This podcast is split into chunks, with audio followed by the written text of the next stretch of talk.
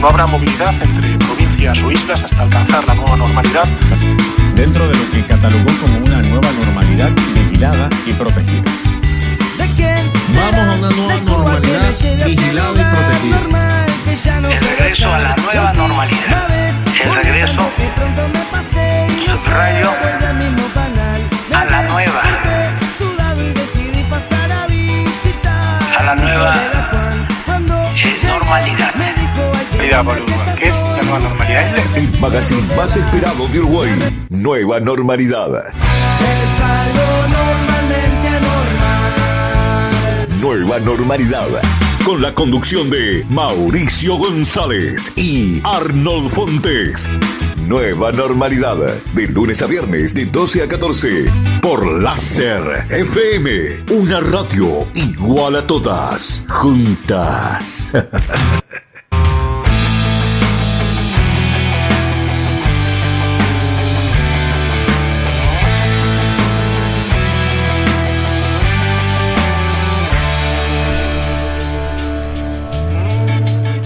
Buen mediodía familia, bienvenidos a un nuevo programa de Nueva Normalidad.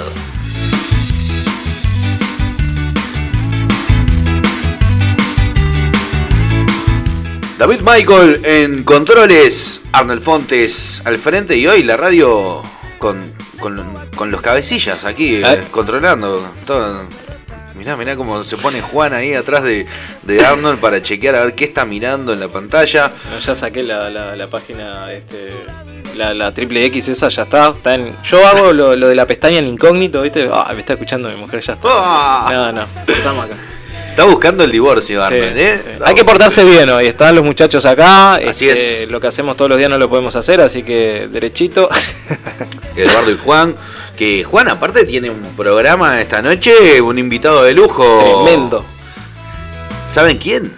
Nada más ni nada menos que tira los pasitos, qué grande. Yacimel esta noche en el programa de Juan. Programón se viene y bueno, la programación está full de Láser FM con cada uno de los programas, con invitados, con música, con todo. Así que cada vez más eh, la grilla se va completando con personajes que son figuras, ¿verdad? Sí, sí, sí. Anunciamos ayer todo lo que es la grilla de Radio Sunset, este programa que va de 20 a 22. Y también anunciamos que hoy tenemos un invitado de lujo también, candidato, un nuevo candidato a intendente por el departamento de Maldonado. Es eh, Gerardo Viñales por el Frente Amplio, por el sector de Cabildo 1813. Lo vamos a tener aquí en los estudios de láser justamente abriendo los micrófonos para todas, eh, todas las voces. Todos los colores tienen su espacio aquí en Nueva Normalidad para que la gente pueda informarse sobre las distintas propuestas a la hora de poner ese voto dentro de la urna. ¿Cómo estamos, David Michael? Muy buenos días, muy bien. ¿Ustedes? Bien, bien, envidiándote la voz. La verdad, yo cuando sea grande quiero hablar como David Michael. Bueno, qué placer. Eso es un halago, gracias. No, y que también le, le podemos decir Tate, ¿verdad? Estamos autorizados. Opa, al aire, ya está. ¿Lo mandaste? Sí, mal, me vino.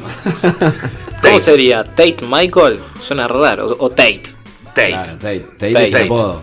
Tate. Sí, sí, es David Michael Tate, alias alias Tate. Tate. Exacto. Bien, me gusta. ¿Cómo estamos, Arnold? Espectacular. La verdad, eh, con, con un vientecito La verdad. fresco. La verdad, como dice, ¿cómo es que López Obrador. Exacto, él, él es eh, mi, mi, mi maestro, digamos. La verdad, eh, no, un, un clima que, que va desmejorando. Yo ayer te quiero contar acá, no te Te lo has dije. convertido en el Nubel Cisnero soy de Nueva Normalidad. No, soy eh, la chica del clima, Sol Pérez. Igualito. Mañana sí, soy igual. Te- Tendrías que, que- voy hacerte a una, una depilación. Eh, sí, a full, completa. con, y, y- con y- los, los compañeros que andan acá en la vuelta de. y hacer. Sí, es verdad, es verdad. Que próximamente los, los vamos a tener como, como anunciantes. Bien. Eh, sí, y sacarme fotos de la cola y cosas así como para parecerme más, pero se ríe David, se ríe Tate. Mejor no, dice. Se imaginaba eso y la verdad yo no, no quiero imaginarlo. Bueno, vamos a salir rápidamente. No, pero hablando del clima, hablando Claro, del no, clima, lindo. ¿Sabes qué pasa? Es que ¿Qué eh, pasa? es eso. eh, todo el mundo habla del clima y yo quiero hablar de lo que habla todo el mundo, ¿viste cómo es, no? Pero mirá que no estamos adentro de un ascensor, ¿eh? Estamos en un estudio de radio. no estamos en el bondi. ¿Viste? Porque es la típica, te subís a un ascensor, ¿viste? Justo y, sí. Che, está lindo afuera, hace calor, hace frío. O en el Qué bondi frío que escuchás la, la, la señora, la vecina hablando de, de- de temas este, generales y vas más atrás y, y es el mismo tema, ¿viste? Sí, ¿no? Hablan todo lo mismo. Y bueno, me hablando de, de bondi, que- me- te- quiero decir que hay algo que me da bronca. ¿Ya lo dijiste? Sí, sí, parame la música, hay algo que me da bronca. No, hay otra cosa que me da bronca. Ah, hoy, bueno. hoy hay otra cosa que me da bronca. Atención. Detesto, y si hay algún eh, ómnibus con, con la radio sintonizada, quiero que, que se dé cuenta, por favor. Detesto, yo entiendo que, que hay que subir con cambio al ómnibus, pero detesto que hoy me pasó que no me di cuenta y subí sin cambio. Y te da el cambio que te da, y lo hacen todos, porque se ve que hay un, un, un- una- un sindicato de, de choferes. Un que, código. Sí, que se mandan un grupo de WhatsApp que dice choferes de ómnibus, que se mandan un mensaje diciendo, si le llevan billete grande, denle todo cambio chico, y te dan 150 monedas de 5, 200 monedas de 10, 500 billetes de 20, una cosa de loco. Ah, pero ¿qué le llevaste un billete de dos lucas? No. Pero pasa eso, vos. Y, y vos ves el, el- el sobrecito de ellos y tiene billete 200, 500, o sea. Te dicen, ah, ¿te gusta traer a- billete? Exacto. Tomá, y te lo hacen la todo, porque me ha pasado. Me ha pasado en reiteradas ocasiones. Uno no lo hace adrede. Yo hoy salí ¿Cuánto, cuánto, cuánto, cuánto desembolsaste ahí en No, no, bondi? pasé. Ah, le di ¿billete de cuánto? No, no, mil pesos. Una Juanita. Sí, sí. ¿Y sale el bondi? Eh, 70 y algo, se- 76 creo. 76. Bueno, no es tanto. Si me decís que el ómnibus No, salía pero- a 15 pesos. No, no, a eso voy. Ah. El precio del ómnibus es Claro. casi 80 mangos. Aparte te cancherean porque digo, fa, disculpame, recién me di cuenta, no, no tengo cambio. Me dice, tranquilo, yo tengo. Y ahí empezó. ahí empezó, moneda. Y yo tenía una gana de decirle, pero tenés billete de 200 y 500. ¿Y no dijiste? No, no dije nada. ¿Qué pasó? Encima No que subí con, claro, un billete Claro. grande no le voy a, quejar, pero la billetera quedó gordísima como si fuera, eh, no sé. que estás rico, millonario. Eh, como si fuera el intendente Maldonado, pero no, soy un simple eh, servidor radial y, y bueno, quedó, es todo cambio chico, así que no, no se, si hay alguien escuchando no se, no se asuste porque no, no es nada. Claro, puro bulto. Exacto. Además de, la, de, de los recibos y las facturas que debo todavía, ¿no?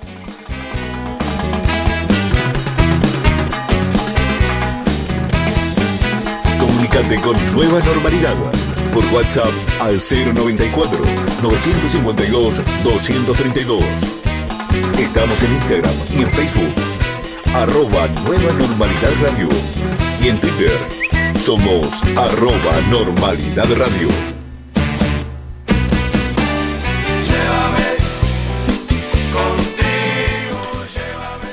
Dijiste que eras la chica del clima, Arnold, y que ibas a comentar algo al respecto, después nos fuimos por las ramas. ¿Qué ibas a decir? Sí, no, que, que fue muy loco. Ayer salí de acá y, y aprovechamos el día con, con la familia y fuimos nuevamente a, Piriápolis. Nos vamos a mudar a Piriápolis, yo creo, en cualquier momento. Te vas a cruzar con Henry Hellingser en cualquier momento. es verdad. ¿No lo viste por allá? No lo vi, no lo vi. Pero claro, pues salimos de acá y estaba divino. Ujú. Eh, fue llegar a, a Piriápolis y a las 16 horas ingresó como, como un viento frío. Estaba, te juro, estaba todo el mundo de, sin remera, incluso había gente en la playa y gente musculosa y, fue en un segundo cómo cambió, eh, cómo cambió todo con, con ese viento. Fue como muy marcado. Menos mal que llevamos eh, abrigo, pero, pero sí. Se notó eso que se predecía de- del viento frío por parte de- del sur del territorio uruguayo, aunque no ha llegado con toda la potencia que, que mencionaban que iba a llegar por ahora. Sí, así es. Hoy ya se siente el, el frío. Está soleado, porque Sí. está muy soleado, está lindo, pero un frío importante, polar, que se hace sentir hoy. hubo 11 que- grados. que abrigarse. Sí, 11 grados la temperatura y... ¿Hectopascales? ¿No? No, ya- no lo doy más porque no, la verdad que me dijeron que no interesaba mucho, así que. Yo lo quería dar porque sonaba más interesante, ¿viste? Que, que vos cuando. Hectopascuales. Sí, precipitaciones 7%, humedad 55%, viento 29 kilómetros por hora. Excelente. Eh, entonces está, que, pero está, digo el clima, los grados y ya está. Está un poco, no está tan despejado como días anteriores y, y bueno, alguna nube que otra se, se, se visualiza. Así que bueno, esperemos que no sea tan duro el frío porque la verdad que nos habíamos acostumbrado, bien acostumbrados a, a un clima totalmente agradable, casi primaveral. Ahora, yo lo que pienso, eh, que después de que pase esta helada, nieve, si va a haber nieve, dijeron que había Están posibilidades. arrugando ahora. ¿Sí? ¿Se están echando para atrás? Sí, sí, sí. Qué lástima. Eh, después que pase esta oleada de frío, yo creo que ya empieza el calorcito. Esperemos. Estamos cerca ya de la primavera, casi un mes, deseando que, que- que- que llegue este tiempo para, para, bueno, para poder estar más cómodos, para disfrutar, para que los turistas se empiecen a acercar al este del país. Para venir de Yori, chancleta y remera. Seguro, claro, yo ya te veo Sí, en la playa. Si, nadie- si no hay nadie en la puerta que me diga, no, no puedes entrar así. Yo estoy deseando ir a la playa para poder sacar la zunga tirada. Opa, la tenés guardada.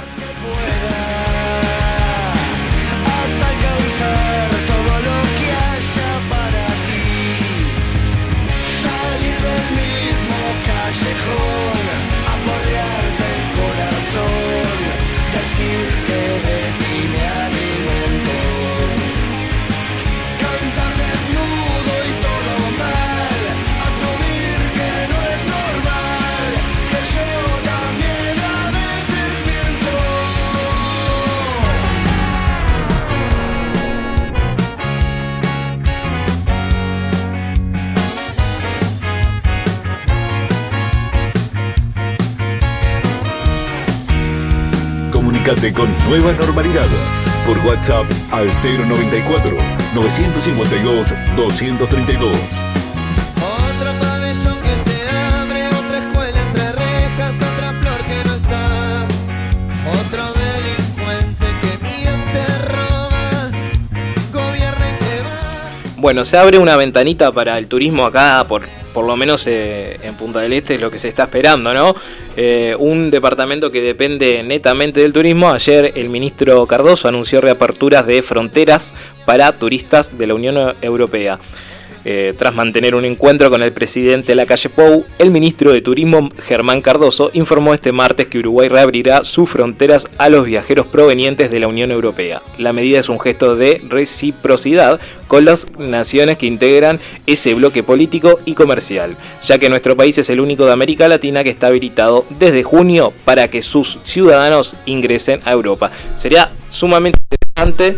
eh, yo, ¿te acordás que te mencioné en algún momento este, que estaría bueno generar eh, algún tipo de, de convenio, digamos, o de promoción turística que involucre eh, una especie de, cordón sanitario desde Europa hacia eh, el Uruguay con promociones de turismo seguro, turismo ecológico, aprovechando la situación espectacular que afronta eh, el país en cuanto a, a- a la región, ¿verdad? Y al mundo entero. Excelentes noticias para, para nosotros, eh, sobre todo teniendo en cuenta... Bueno, ¿qué pasó? Oh, ¿estamos? Eh, Y en el medio no te encuentro, me hundo en la ciudad. Por la 9 de julio y con el miedo de no verte nunca más. Pasan autos. hola, hola, sí, sí. Ah, no, teníamos un, Un, dos. Un, problema técnico con el micro. No, decía buenas nuevas para... Para, para el país. Eh, seguimos, seguimos. A ver.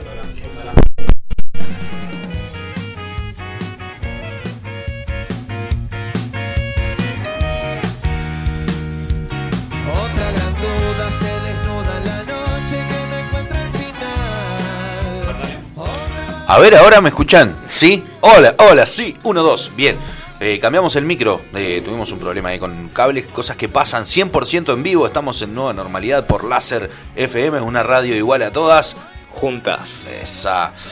Decíamos, eh, excelente noticia para, para el país, sobre todo para nuestro departamento.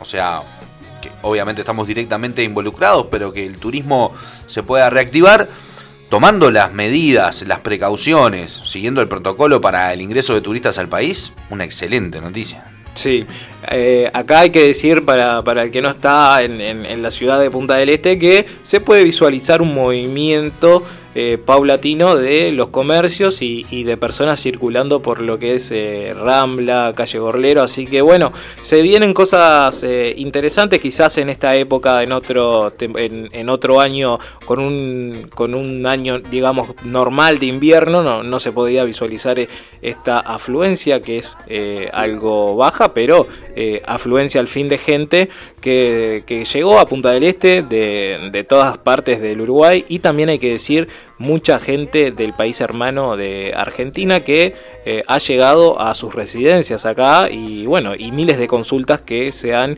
eh, escuchado en distintas eh, inmobiliarias acerca de la compra o alquileres de apartamentos en Uruguay que vive realmente una, una, valga la redundancia, realidad totalmente diferente a la que vive Argentina, por suerte, una realidad mucho mejor. Sí, sin duda. Por suerte y gracias eh, para, para nosotros. Eh, hay muchos argentinos, hay muchos argentinos, nos comentaban la otra vez, eh, viniendo, averiguando por la compra de inmuebles en nuestro país y principalmente zonas más bien rurales, eh, son las que las que reciben, digamos, este, más consultas y demás. Y recordar también que a nivel de gobierno hay grandes eh, beneficios eh, fiscales para empresarios, aquellos que tengan empresas aquí, eh, para justamente obtener todo lo que es la ciudadanía. El otro día nos comentaba el candidato, si mal no recuerdo, en Inger, relacionado también a la gestión de generar una ventana única para que todas aquellas personas, empresarios que se quieran venir a vivir al país, que son bienvenidos, porque es una también una inyección grande a la economía, eh, que puedan hacer los trámites de, de una forma ágil y no chocarse con una burocracia eh, que, que, bueno, que a veces puede, puede echar para atrás, digamos, esas, esas ganas o esa motivación de, de- venir. Si bien a nivel eh, de leyes está todo bien decretado como para atraer al turista, después quizá en la práctica se vuelve un poco difícil para esas personas que tienen que ir para un lado, tienen que ir para el otro y estaría bueno, este, yo subrayo esa, esa, esa medida o esa iniciativa que comentaba Eduardo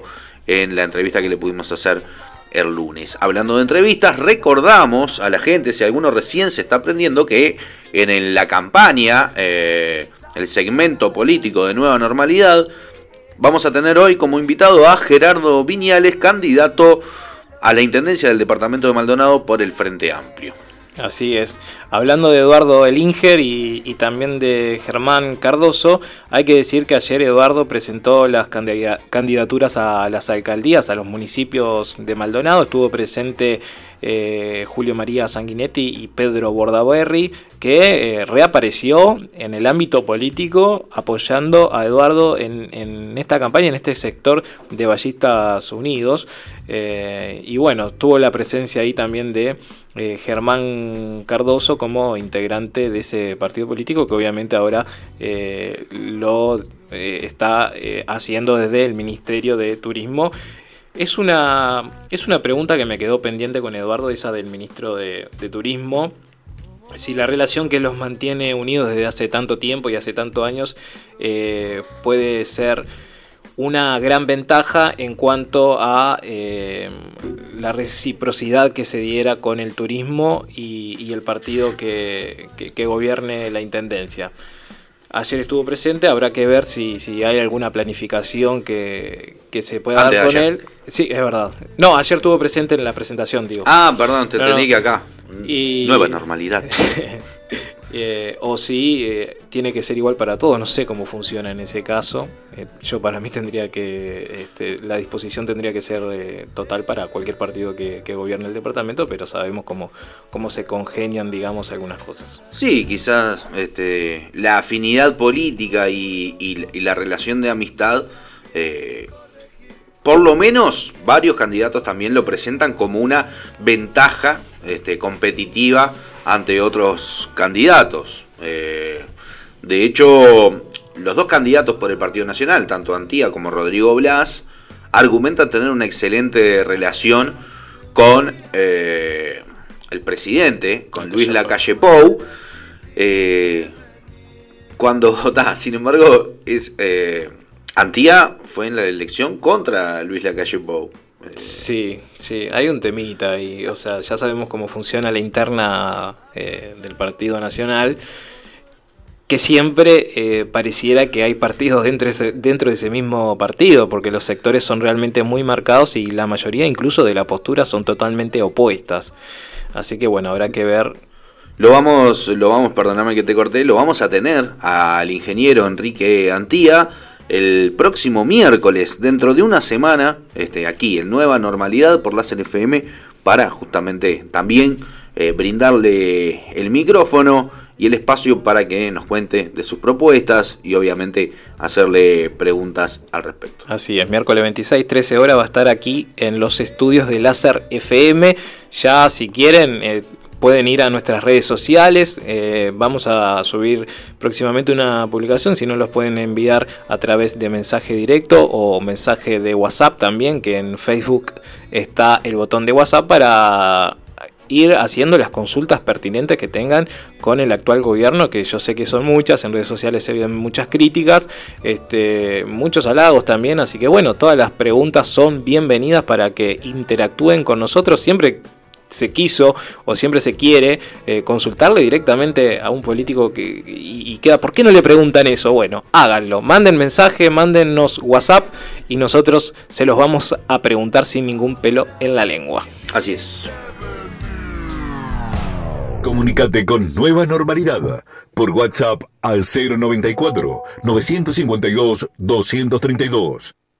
Estamos en Instagram y en Facebook. Arroba Nueva Normalidad Radio. Y en Twitter somos arroba Normalidad Radio.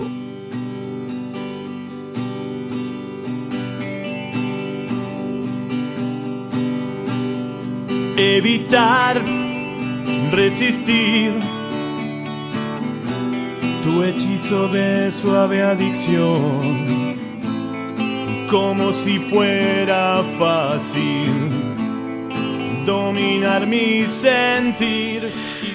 Bueno, eh, está en portada de muchos diarios y, de webs el tema de Operación Océano. Abogados de imputados piden que se retire a la fiscal Viera de la causa. Eh, esto es a pedido de los defensores. La jueza elevó el asunto a fiscal general, quien investigará a la fiscal. Hay todo un tema con esta situación que eh, a veces se, se dice que, que no se no repercute mucho un tema tan delicado. ¿Qué pasa que, que- que- que no repercute? Bueno, acá, en, en este caso, sí, trajo mucha difusión, muchos comentarios al respecto, y ahora lo que se eh, ataca, digamos, es la fiscal que eh, según los abogados está incumpliendo con ciertas normas, este, eh, haciendo alusión a, a denuncias públicas, a que circule en las redes sociales cierto material que no tendría que estar circulando. Yo creo que correr el foco de, de esta investigación y correr el foco de los eh, imputados, de los, de los victimarios, digamos, es Lamentable. Lamentable. Lamentable. Sí, sí. de- de- hay miles de palabras para decirlo, pero sí. Eh, sí, sí, sí, hay muchas, como vos decís. Operación Océano es un tema que, que no habíamos tocado todavía. Exacto. Eh, nueva normalidad. Y este me llama la atención que justo comentes eh, esta noticia y esta intención de desvincular a la fiscal Darviña Viera. Justo cuando este miércoles, hoy, eh, formalizará a cuatro personas más. Exacto. Entre las cuales se mantiene el mismo perfil, empresarios y profesionales que explotaban sexualmente a menores. Eh, esto es, en la diaria hay un- una nota que dice chats, mensajes, llamadas telefónicas y un cúmulo de nuevas evidencias, pruebas sistémicas de explotación sexual de menores, afirman en la fiscalía. La operación Océano empezó con una denuncia concreta, pero su alcance se amplió rápidamente por la conmoción social que provocó y por la habilitación de nuevas vías de comunicación para que las víctimas denuncien la situación que vivieron. Actualmente hay 18 víctimas menores de edad y 4 testigos que en las últimas semanas aportaron nuevas evidencias. A raíz de estas investigaciones, Interpol detuvo este martes a otros cuatro hombres de Montevideo que declararon ante la fiscal que nombrábamos anteriormente. Como bien decías Arnold, el foco tiene que estar puesto eh, en esto.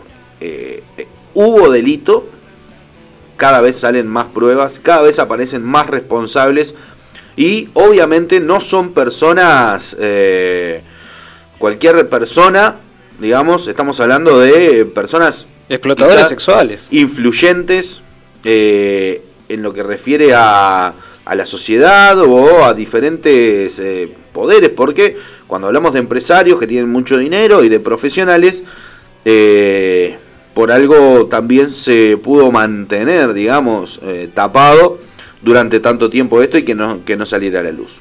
Gracias a Dios y por suerte explotó esto, ahora salió a la luz y cada vez lamentablemente están apareciendo más víctimas, más responsables. Bueno, y esperemos que se haga justicia este, a fondo y con todas las de la ley, ¿no? Sí, yo lo que repudio totalmente es, bueno, es la abogada de los, de, la- de, los victimarios, ¿no? De los imputados, mejor dicho, Cecilia Salom, que lo que alega es que ha- habría que, que considerar un cambio de fiscal porque eh, la fiscal a cargo eh, supuestamente hizo eh, viral eh, y, se, y, y sienten los imputados alguna condena y presión social. ¿Qué, ¿Pero qué quiere que, que sienta? O sea, ¿qué quiere que la gente no...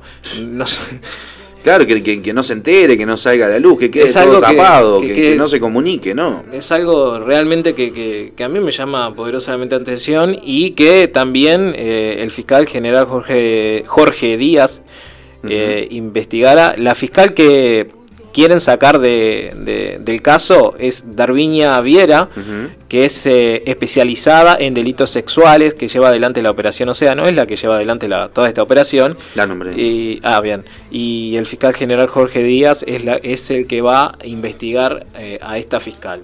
Me parece una pérdida total de tiempo eh, investigar a una fiscal que se está haciendo por fin una vez por todas cargo de algo que nunca nadie se hizo cargo y se dejó pasar y se hizo la vista gorda a, a todo esto. Así que bueno, esperemos que, que realmente la- el foco esté puesto donde tiene que estar puesto y, y- y los imputados paguen por el delito que gravemente han cometido, pero con todo el peso de la ley y no con eh, una condena de seis meses en una chacra con, con televisión, cable e internet. Así que bueno. Un fierro caliente que, que nadie quiere agarrar, ¿no? Este, y bueno, y esta fiscal, Y cuando alguien lo agarra, la quieren sacar. exacto, eh, a eso voy con la influencia, los poderes, el poder eh, económico, eh, hasta qué alcance tiene, ¿no? Eh, yo no sé, digo, el- en cuanto a, a- a los medios, o sea, no es algo que se esté informando, me parece, de forma masiva,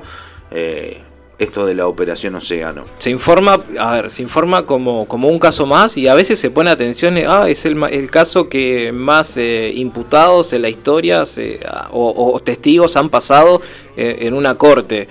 Cuando el foco es que explotaban a menores Exacto. sexualmente, eh, es delicado, es grave y, y es repudiable incluso el actuar de, de los medios que yo no sé si tienen algún este, lazo o qué eh, con, con estos sujetos o con alguno de ellos, porque realmente a veces ni siquiera se entiende el comportamiento y, la difusión que se le da eh, a ciertos casos que son realmente importantes y se lo da como una noticia más este, del día, digamos, que, que- que sucede. Así que bueno, el Ministerio del Interior, por suerte, a mi parecer, en ciertas cosas se está tomando el toro por las astas y, y se está dedicando a cada uno de los casos un operativo muy importante eh, para terminar de raíz con, con todo esto. Bueno, vamos arriba, colegas, a ponernos las pilas y a, comunicar como se debe comunicar eh, este tipo de casos, a darle el tiempo y poner el foco, como bien lo decía Arnold, en lo importante, que acá eh, hubo menores abusadas eh, por parte y explotadas sexualmente por parte de eh, empresarios, así que, que vamos a ponernos las pilas con eso. De grande me volvió a pasar lo mismo. Pero ya mucho antes.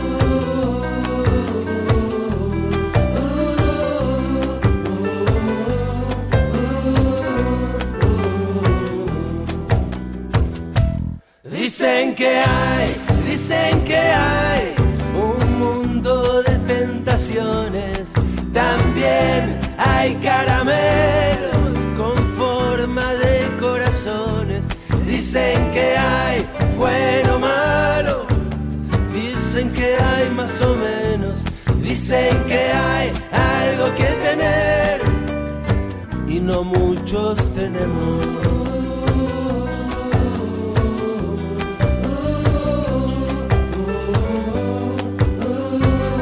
Muchos tenemos.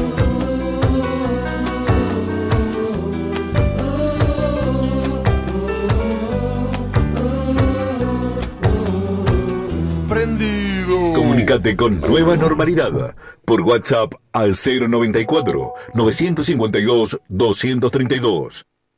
Estamos en Instagram y en Facebook. Arroba Nueva Normalidad Radio. Y en Twitter somos arroba Normalidad Radio.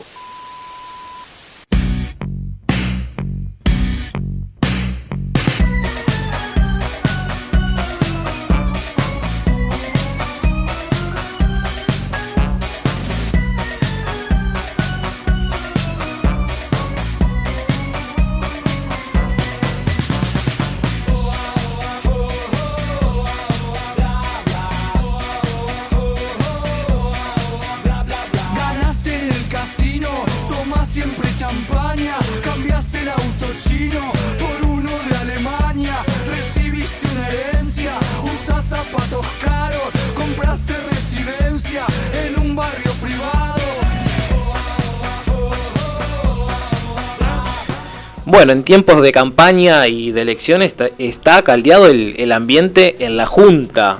Presten atención a esta noticia. Un edil esperó a otro en la playa Mansa para que le enseñara de códigos.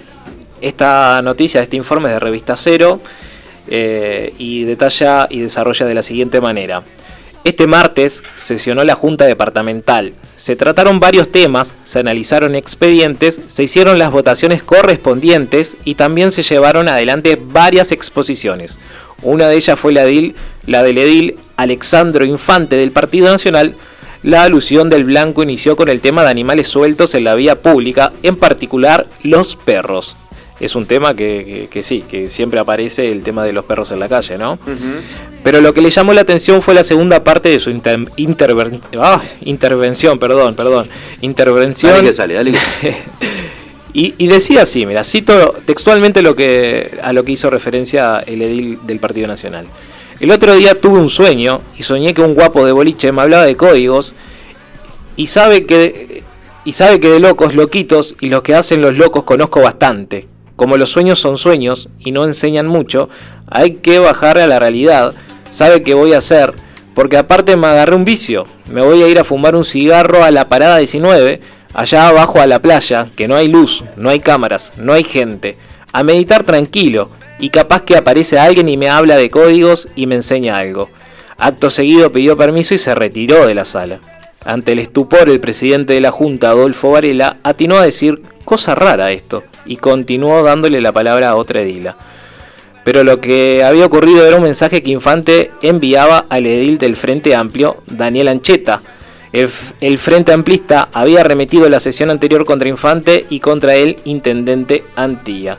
En la oportunidad, Ancheta se refirió a una instancia judicial donde la justicia archivó la denuncia presentada por la Intendencia por supuestas irregularidades en la administración del Frente Amplio. Ancheta dijo que el edil denunciante, eh, Infante, había hecho un mandado.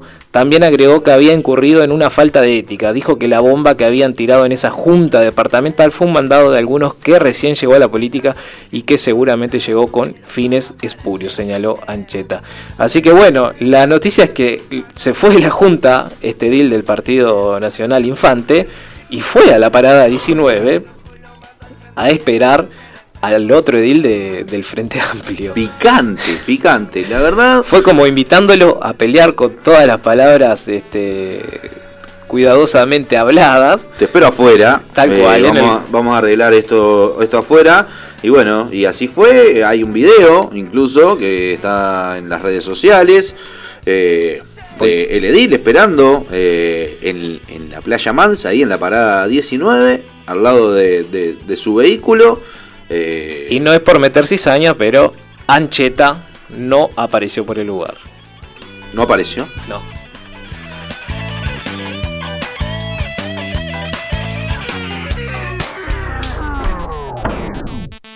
Comunicate con Nueva Normalidad por WhatsApp al 094 952 232.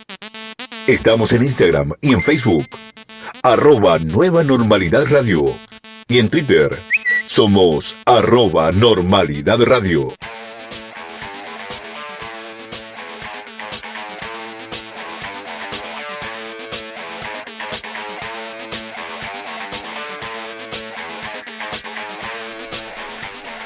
El coronavirus eh, sigue tra- arrojando nuevos casos. El número de casos activos creció a 226. Estamos hablando de nuestro país. El Sistema Nacional de Emergencias SINAE informó este martes que se realizaron 2.492 análisis y se detectaron 28 casos positivos nuevos de COVID-19. De ese total, 9 son de Montevideo, 9 de Rivera, 6 de Artigas, 2 de Canelones, 1 de Río Negro y 1 de San José.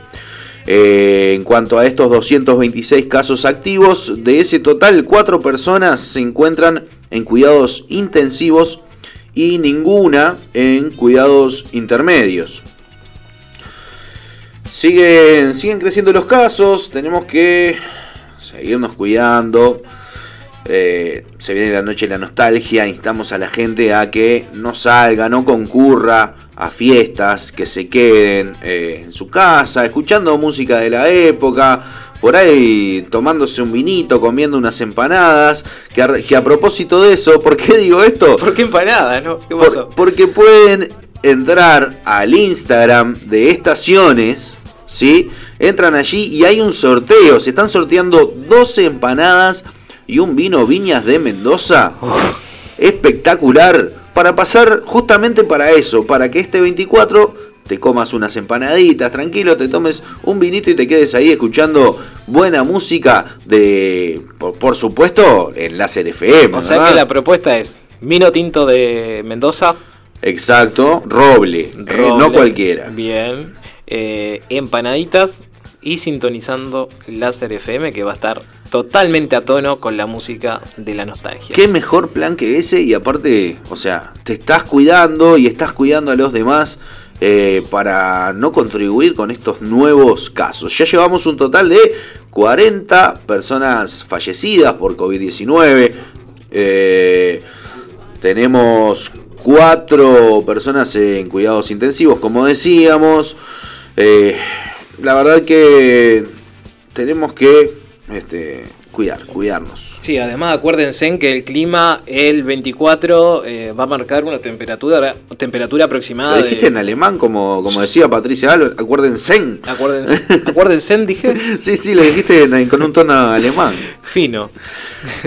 Acuérdense que la temperatura eh, que pronostican para el día 24 no va a ser la mejor, va a haber una, una máxima aproximada de 6-7 grados, así que bueno, no va a estar tampoco y en la noche obviamente va a bajar abruptamente eh, el clima, así que bueno, la mejor apuesta es quedarse en casa escuchando buena música y comiendo la, las empanadas, pues son 12. eh, ¿Y qué empanadas? y qué Son de las charruitas, no sabes qué buenas que Uh, están.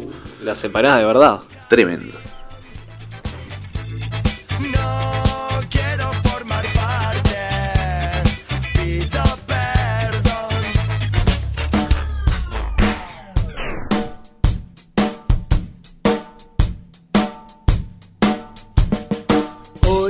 Señor, que os quiero.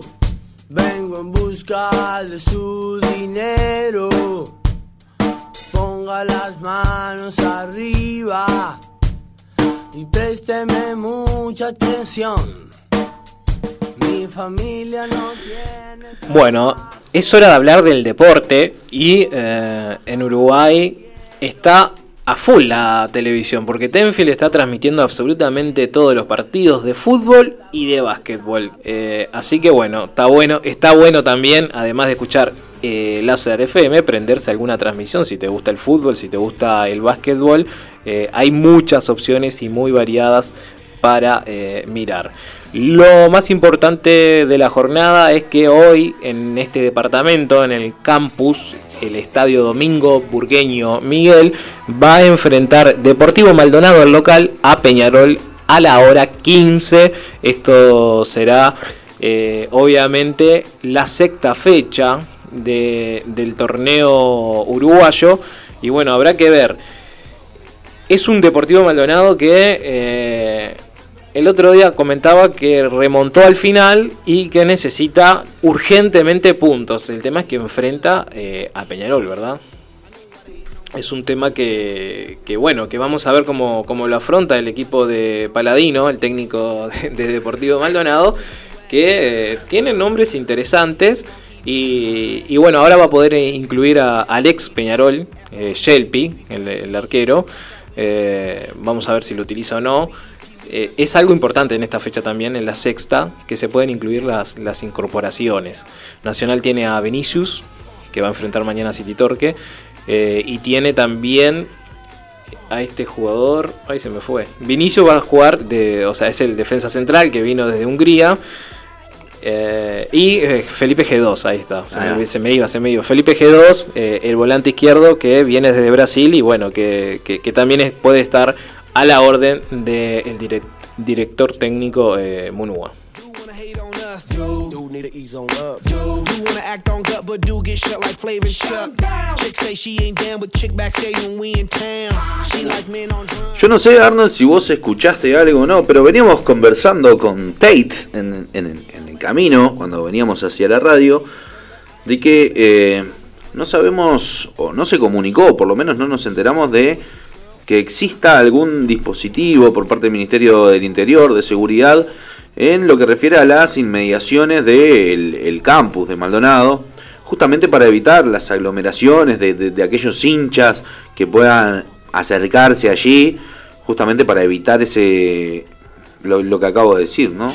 Yo sé que en Montevideo se hacen en cada partido un dispositivo, digamos, de, dependiendo del partido que, que se encuentre, digamos, un dispositivo de seguridad por parte del Ministerio del Interior, que es justamente para, para evadir, se hizo en el clásico, un operativo importante. Eh, no sé si en este tipo de partidos se realiza. Yo lo que sí eh, realmente eh, también escuché en varios lados gente diciendo, juega acá Maldonado, capaz que me voy a ver, pero no se va a ver nada. O sea, vas a ir a una esquina que vas a ver cuando llegan al arco y no se va a ver más nada.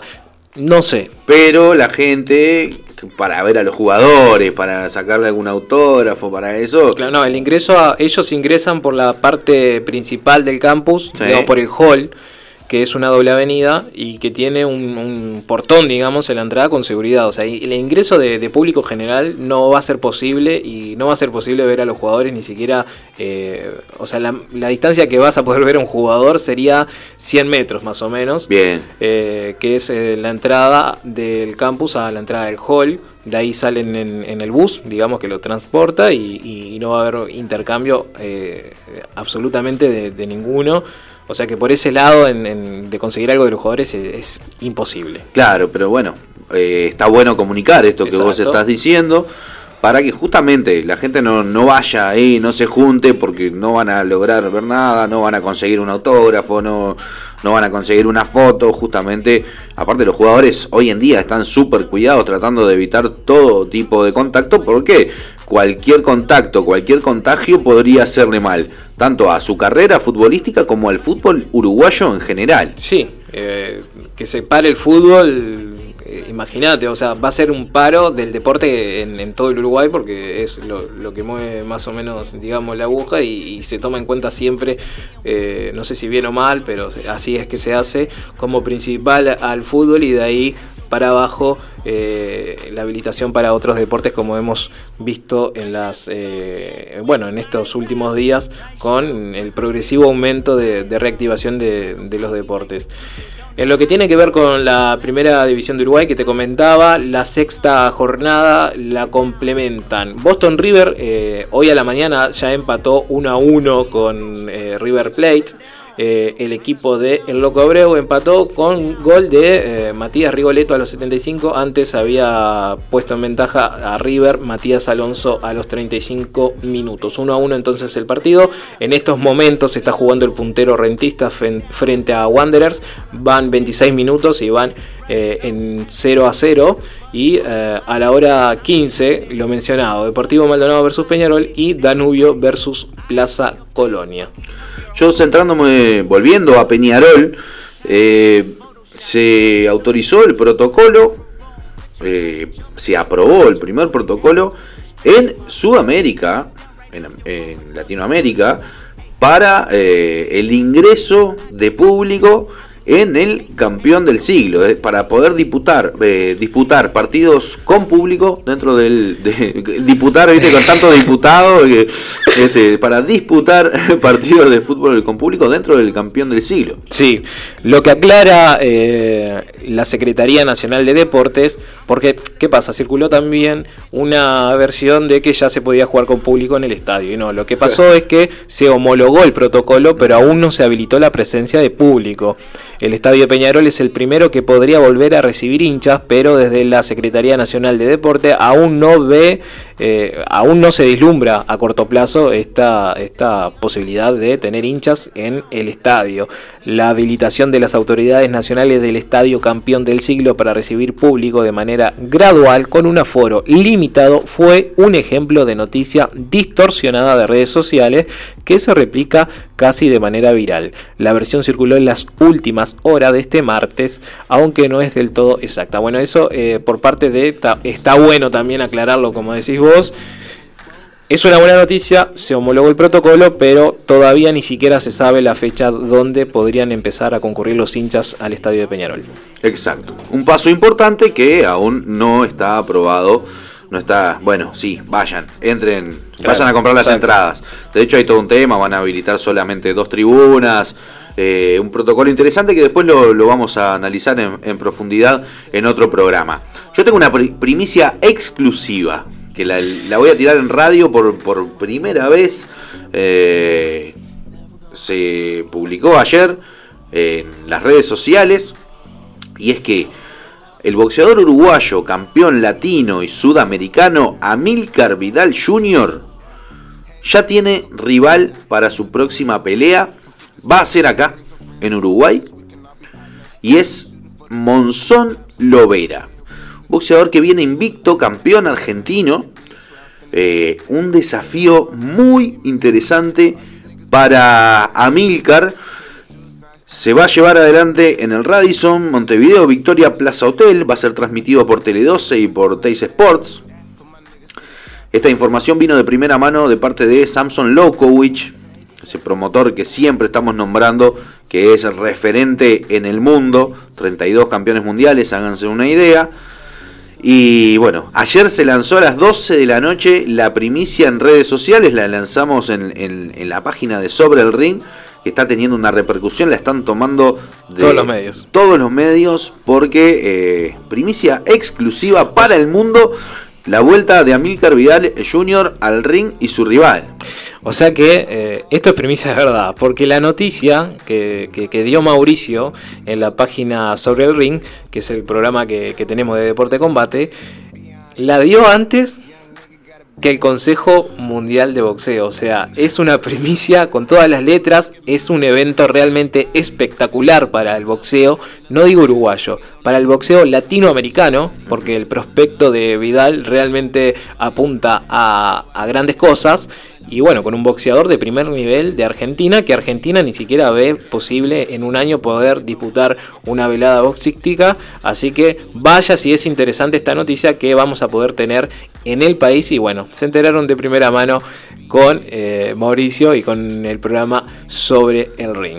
Así es, que aprovechamos y para profundizar sobre esto, para enterarse de más detalles y de otras primicias que no hemos anunciado en redes sociales todavía, que se van a enterar en el programa exclusivamente, lo pueden ver mañana a las 20 horas por eh, Antel Vera TV a través de Canal 2 HD de San Carlos y el viernes a las 21 horas para toda la gente del, del este que tiene punta cable, aquellos que tienen video cable oeste y por cable carolino a través del canal Más Televisión, el canal de todos, también por allí pueden ver sobre el ring si se lo llegan a, a perder también mañana. Así que bueno, una primicia, una bomba que tiramos en redes sociales, primicia en radio. eh, porque, bueno, no sé si alguien lo dijo de, esta, de esa noche, desde anoche hasta ahora. Pero bueno, aquí en Uruguay seguramente eh, lo estemos diciendo por primera vez y lo escuchaste acá, en Láser FM. Ahora nos vamos a ir a una tanda, estamos esperando al candidato Gerardo Viñales y ya volvemos con la entrevista para el segmento La campaña, el nueva normalidad.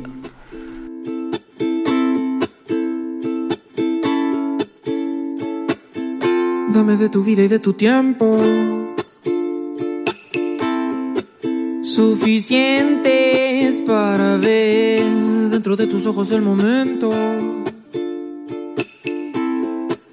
que me obligue renacer. Dame vida y dame aliento, que yo ya perdí el conocimiento.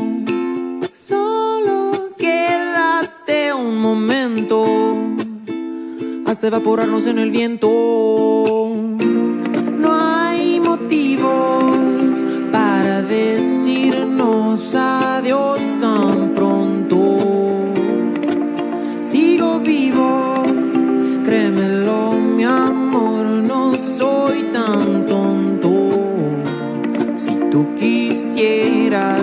Esta noche ir a bailar un cha cha cha, yo te puedo enamorar.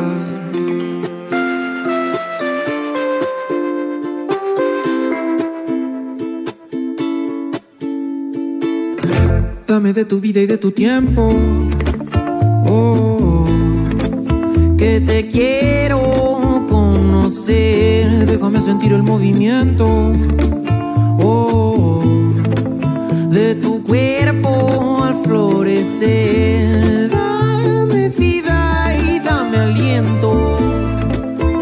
Que yo ya perdí el conocimiento. Solo quédate un momento hasta evaporarnos en el viento.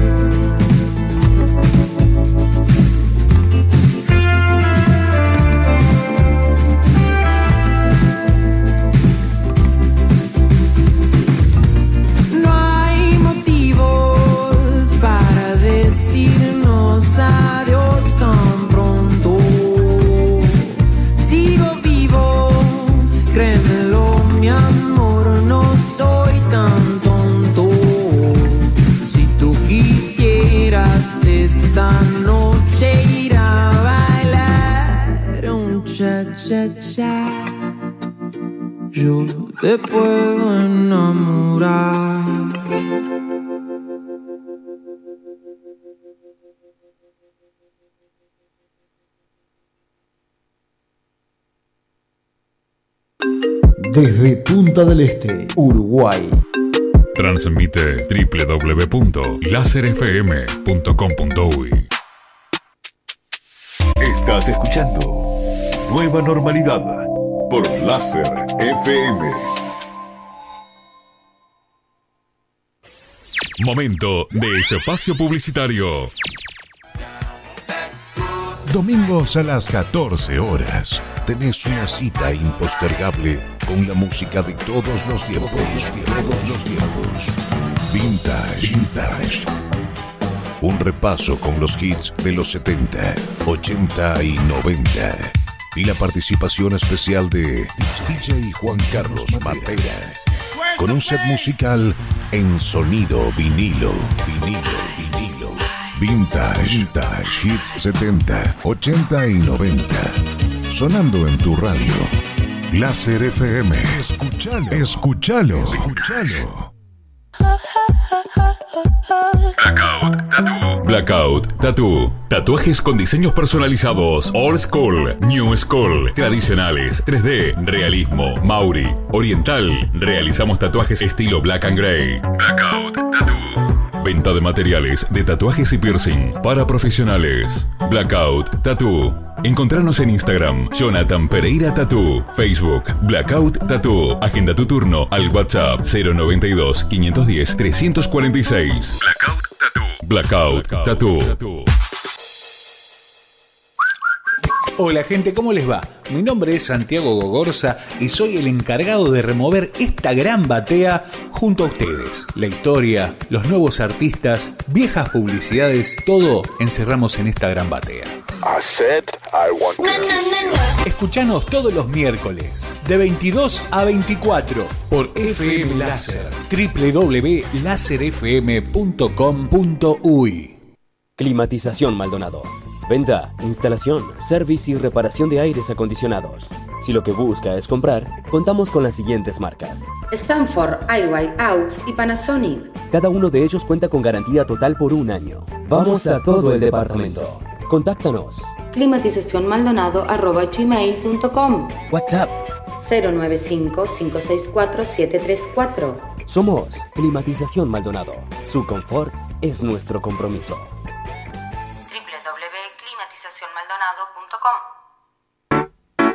Confitería Lafitte te ofrece disfrutar en tu evento de su variedad de postres de la mano de Marcelo, reconocido confitero en Punta del Este del antiguo Café Rosario. Asesoramiento sin compromiso en tu decisión. Informate al 42 66 83 55. O visitanos en San Carlos, Ejido 928. Láser FM en redes sociales. Twitter arroba láser FM punta. Instagram arroba láser FM punta. Facebook Láser FM. WhatsApp 094 074 608. Comunícate con Láser FM. Láser FM. Láser FM. Cortinas AC, electricidad, obras, service, automatización, mantenimiento, cortinas de enrollar, nacionales e importadas, con o sin albañilería, colocación y reposición de motores para cortinas, 5 años de garantía. Cortinas AC, contáctenos. 42 24 72 79 099 81 12 68 www.cortinasac.com Los viernes a las 23 horas subite al DeLorean. Salem Records Classics, un viaje a través de la mejor música de discoteca de los 80s y los 90s. Salem Records Classics, viernes 23 horas. Disco music is off the beat. Empresa Henry Fernández. Pinturas en general, aislaciones en techos, albañilería, trabajos verticales, presupuestos sin cargo. Empresa Henry Fernández. Contáctenos al 099 842 948 o al 099 988 195. Nuestro correo electrónico henryfernandezborges arroba hotmail.com. Empresa Henry Fernández. Trabajos garantidos en todo el país.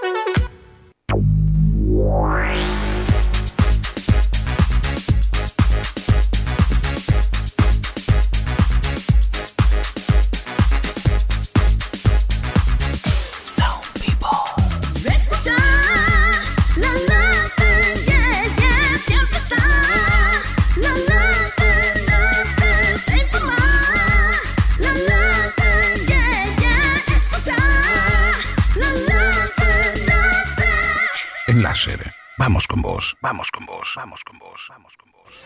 Fin de ese espacio publicitario. Un momento para pensar. Un momento para la información. Ahora, en láser, es tiempo de noticias. Noticias.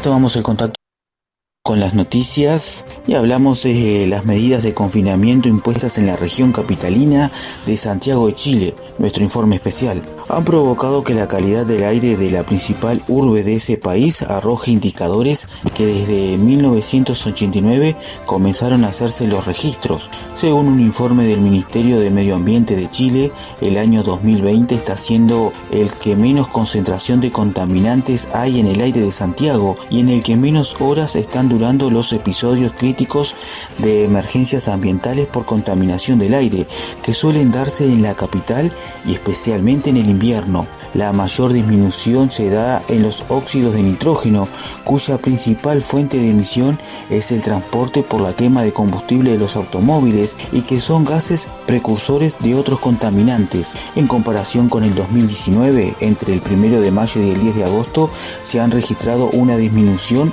del 44% en las concentraciones de óxidos de nitrógeno. Con más noticias retornamos en 60 minutos. Hasta luego. Desde Punta del Este, Uruguay. Transmite www.laserfm.com.uy Estás escuchando Nueva Normalidad.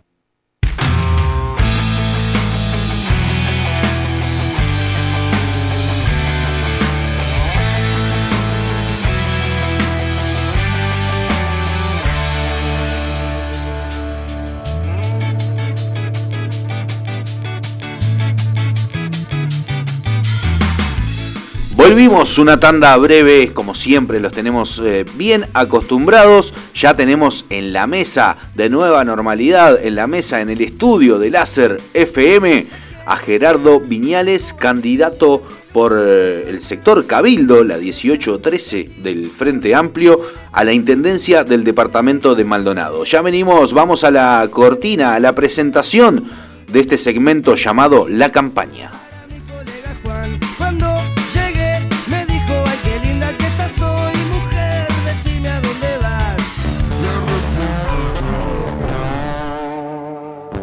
Las voces de la ciudad. Las voces de la gente.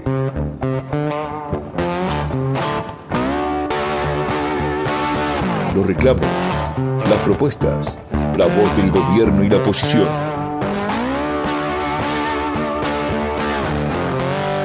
Todas las novedades de la política departamental nacional y sus protagonistas. Se le termina la impunidad la delincuencia, sea del tipo que sea.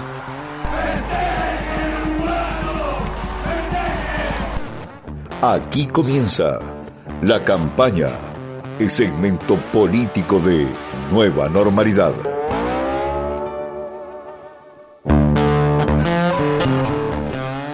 Gerardo Viñales, lo anunciábamos anteriormente. Bienvenido a Nueva Normalidad, bienvenido a la FM. Bueno, un gustazo, muchísimas gracias por la invitación.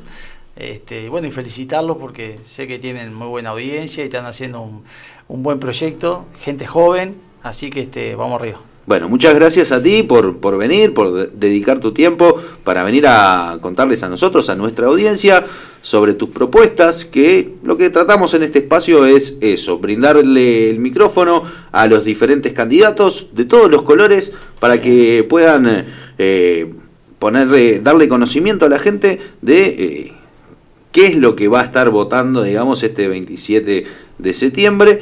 Eh, así que bueno, vamos a empezar por ahí con una consulta referente a la, la campaña, como se llama el segmento, porque vivimos en una nueva normalidad y la forma quizás de hacer campaña ha cambiado un poco. ¿Cómo se hace campaña en, en esta nueva normalidad? ¿Cómo están trabajando en ese sentido? Sí, una gran pregunta, ¿no? porque ha sido todo un desafío Eh, nosotros lanzamos la candidatura el, el 11 de marzo y el 13 se declaró la, este, la pandemia y el corte de todo. Entonces, bueno, lo que uno tenía por allí se imaginaba y había planificado como, como logística de, de campaña cambió totalmente.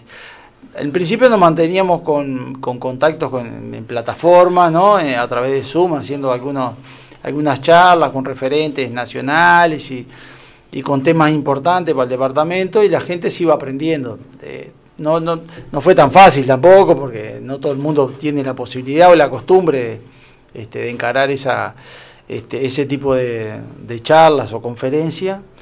De a poco ahora en los últimos tiempos hemos, con todas la- las precauciones sanitarias posibles y recomendadas, lo hacemos, empezamos a hacer reuniones de familia, este, visitamos, tratamos que no haya aglomeración de gente, eh, más de 6, 7 personas este, en esas reuniones de familiares, lugares cerrados, tratamos que no pase. Este, y bueno, y por allí alguna reunión que hemos hecho un poco más grande, bueno, evitamos este, estar muy, muy juntos, eh, tapaboca, este, alcohol en gel y toda esa historia. Pero ha sido una campaña así difícil, porque en realidad es una campaña casi en redes también. Eh, y, y bueno, donde tiene mucho peso lo mediático, y bueno, y eso conlleva un- una financiación este, más, este, más acaudalada, la cual, bueno, no disponemos.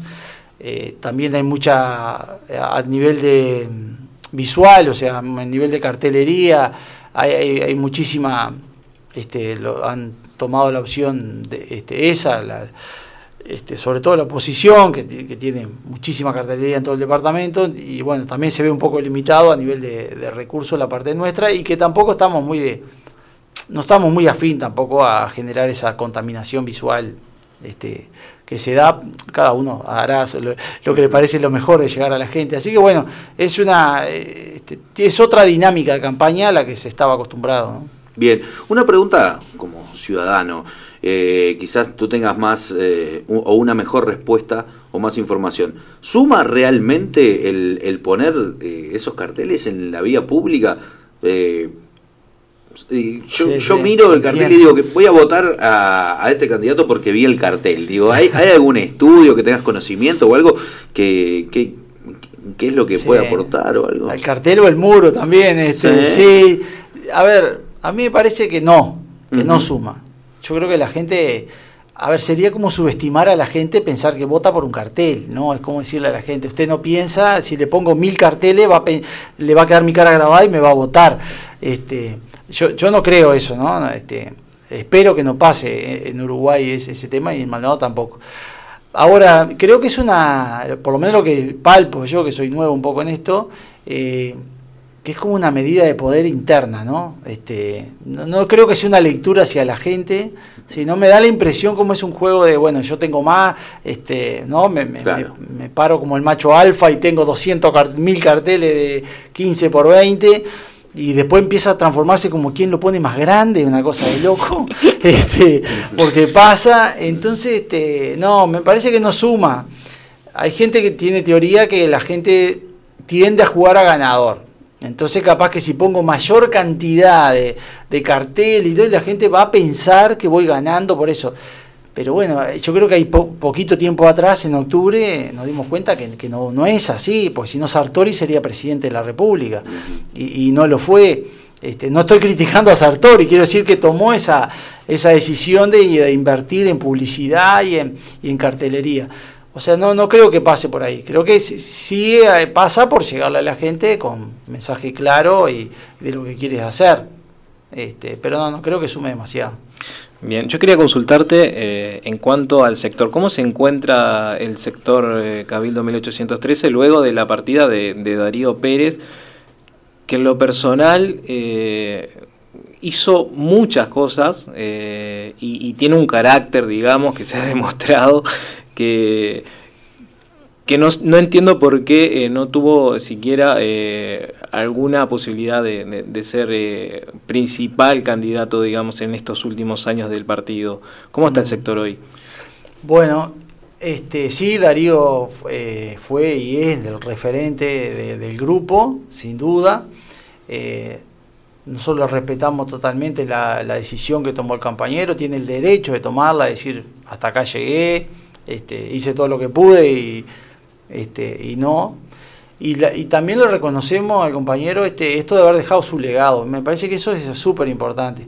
Que en la política no se da, no se da nunca, de que una persona este, haya luchado por un proyecto, sumó mucha gente y en un momento diga, bueno, esto, este, si hice algo bien es porque tiene que continuar, ¿no? Este, el proceso de la vida es así. Eh, no, no tengo que, por lo menos el pensamiento de uno, no, no me voy a sentar en un sillón y me va a quedar toda la vida ahí, en un lugar de confort que, que tampoco se va desgastando en el correr del tiempo. Entonces, yo creo que el compañero hizo un legado, dejó un legado muy importante, que es el que tomamos la bandera y seguimos por lo misma, con lo mismo, con el compañero. Este, y el grupo tuvo sus cimbronazos, sin duda, ¿no? Era el referente de todos. Pero él también hizo mucho para que siguiéramos hacia adelante, hizo mucho en la propia elección de la- del grupo de quién debía continuar.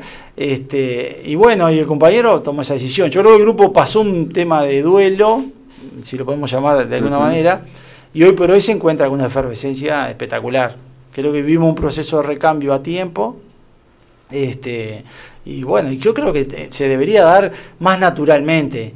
Eh, el problema es que en Uruguay somos de muy tradicionalistas, en querer cambiar las cosas, somos de, de- de quedarnos con las cosas. De hecho, eh, lo paso a otro terreno, a veces hacemos un puente nuevo y dejamos el viejo porque pasó mi abuelo por ahí y lo dejamos, no sacamos el puente viejo y hacemos el nuevo.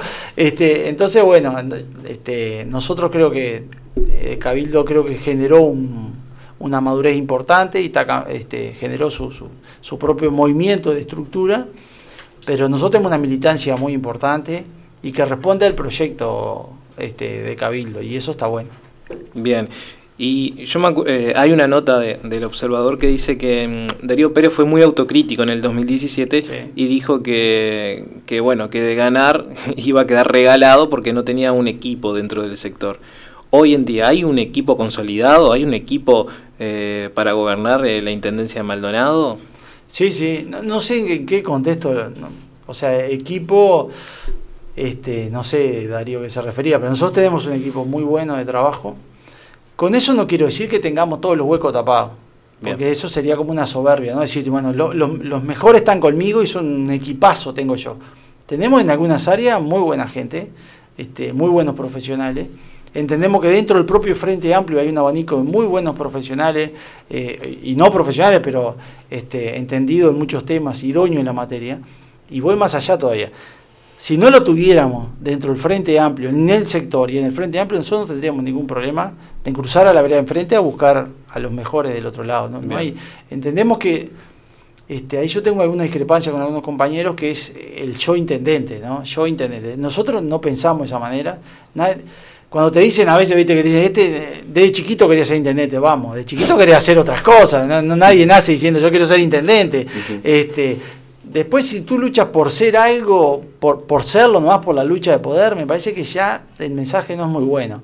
Ahora, el propósito nuestro es la gobernanza. El intendente en septiembre se, se termina. O sea, después tenés que, que, tenés que gobernar. Y ahí está la clave. ¿Cómo gobiernas, este, en este caso, el departamento? Eh, bueno, nosotros estamos por esa línea, este, en generar equipos. Eh, tenemos alguna fortaleza, sobre todo en el área social, en nuestro grupo, que siempre estuvo muy...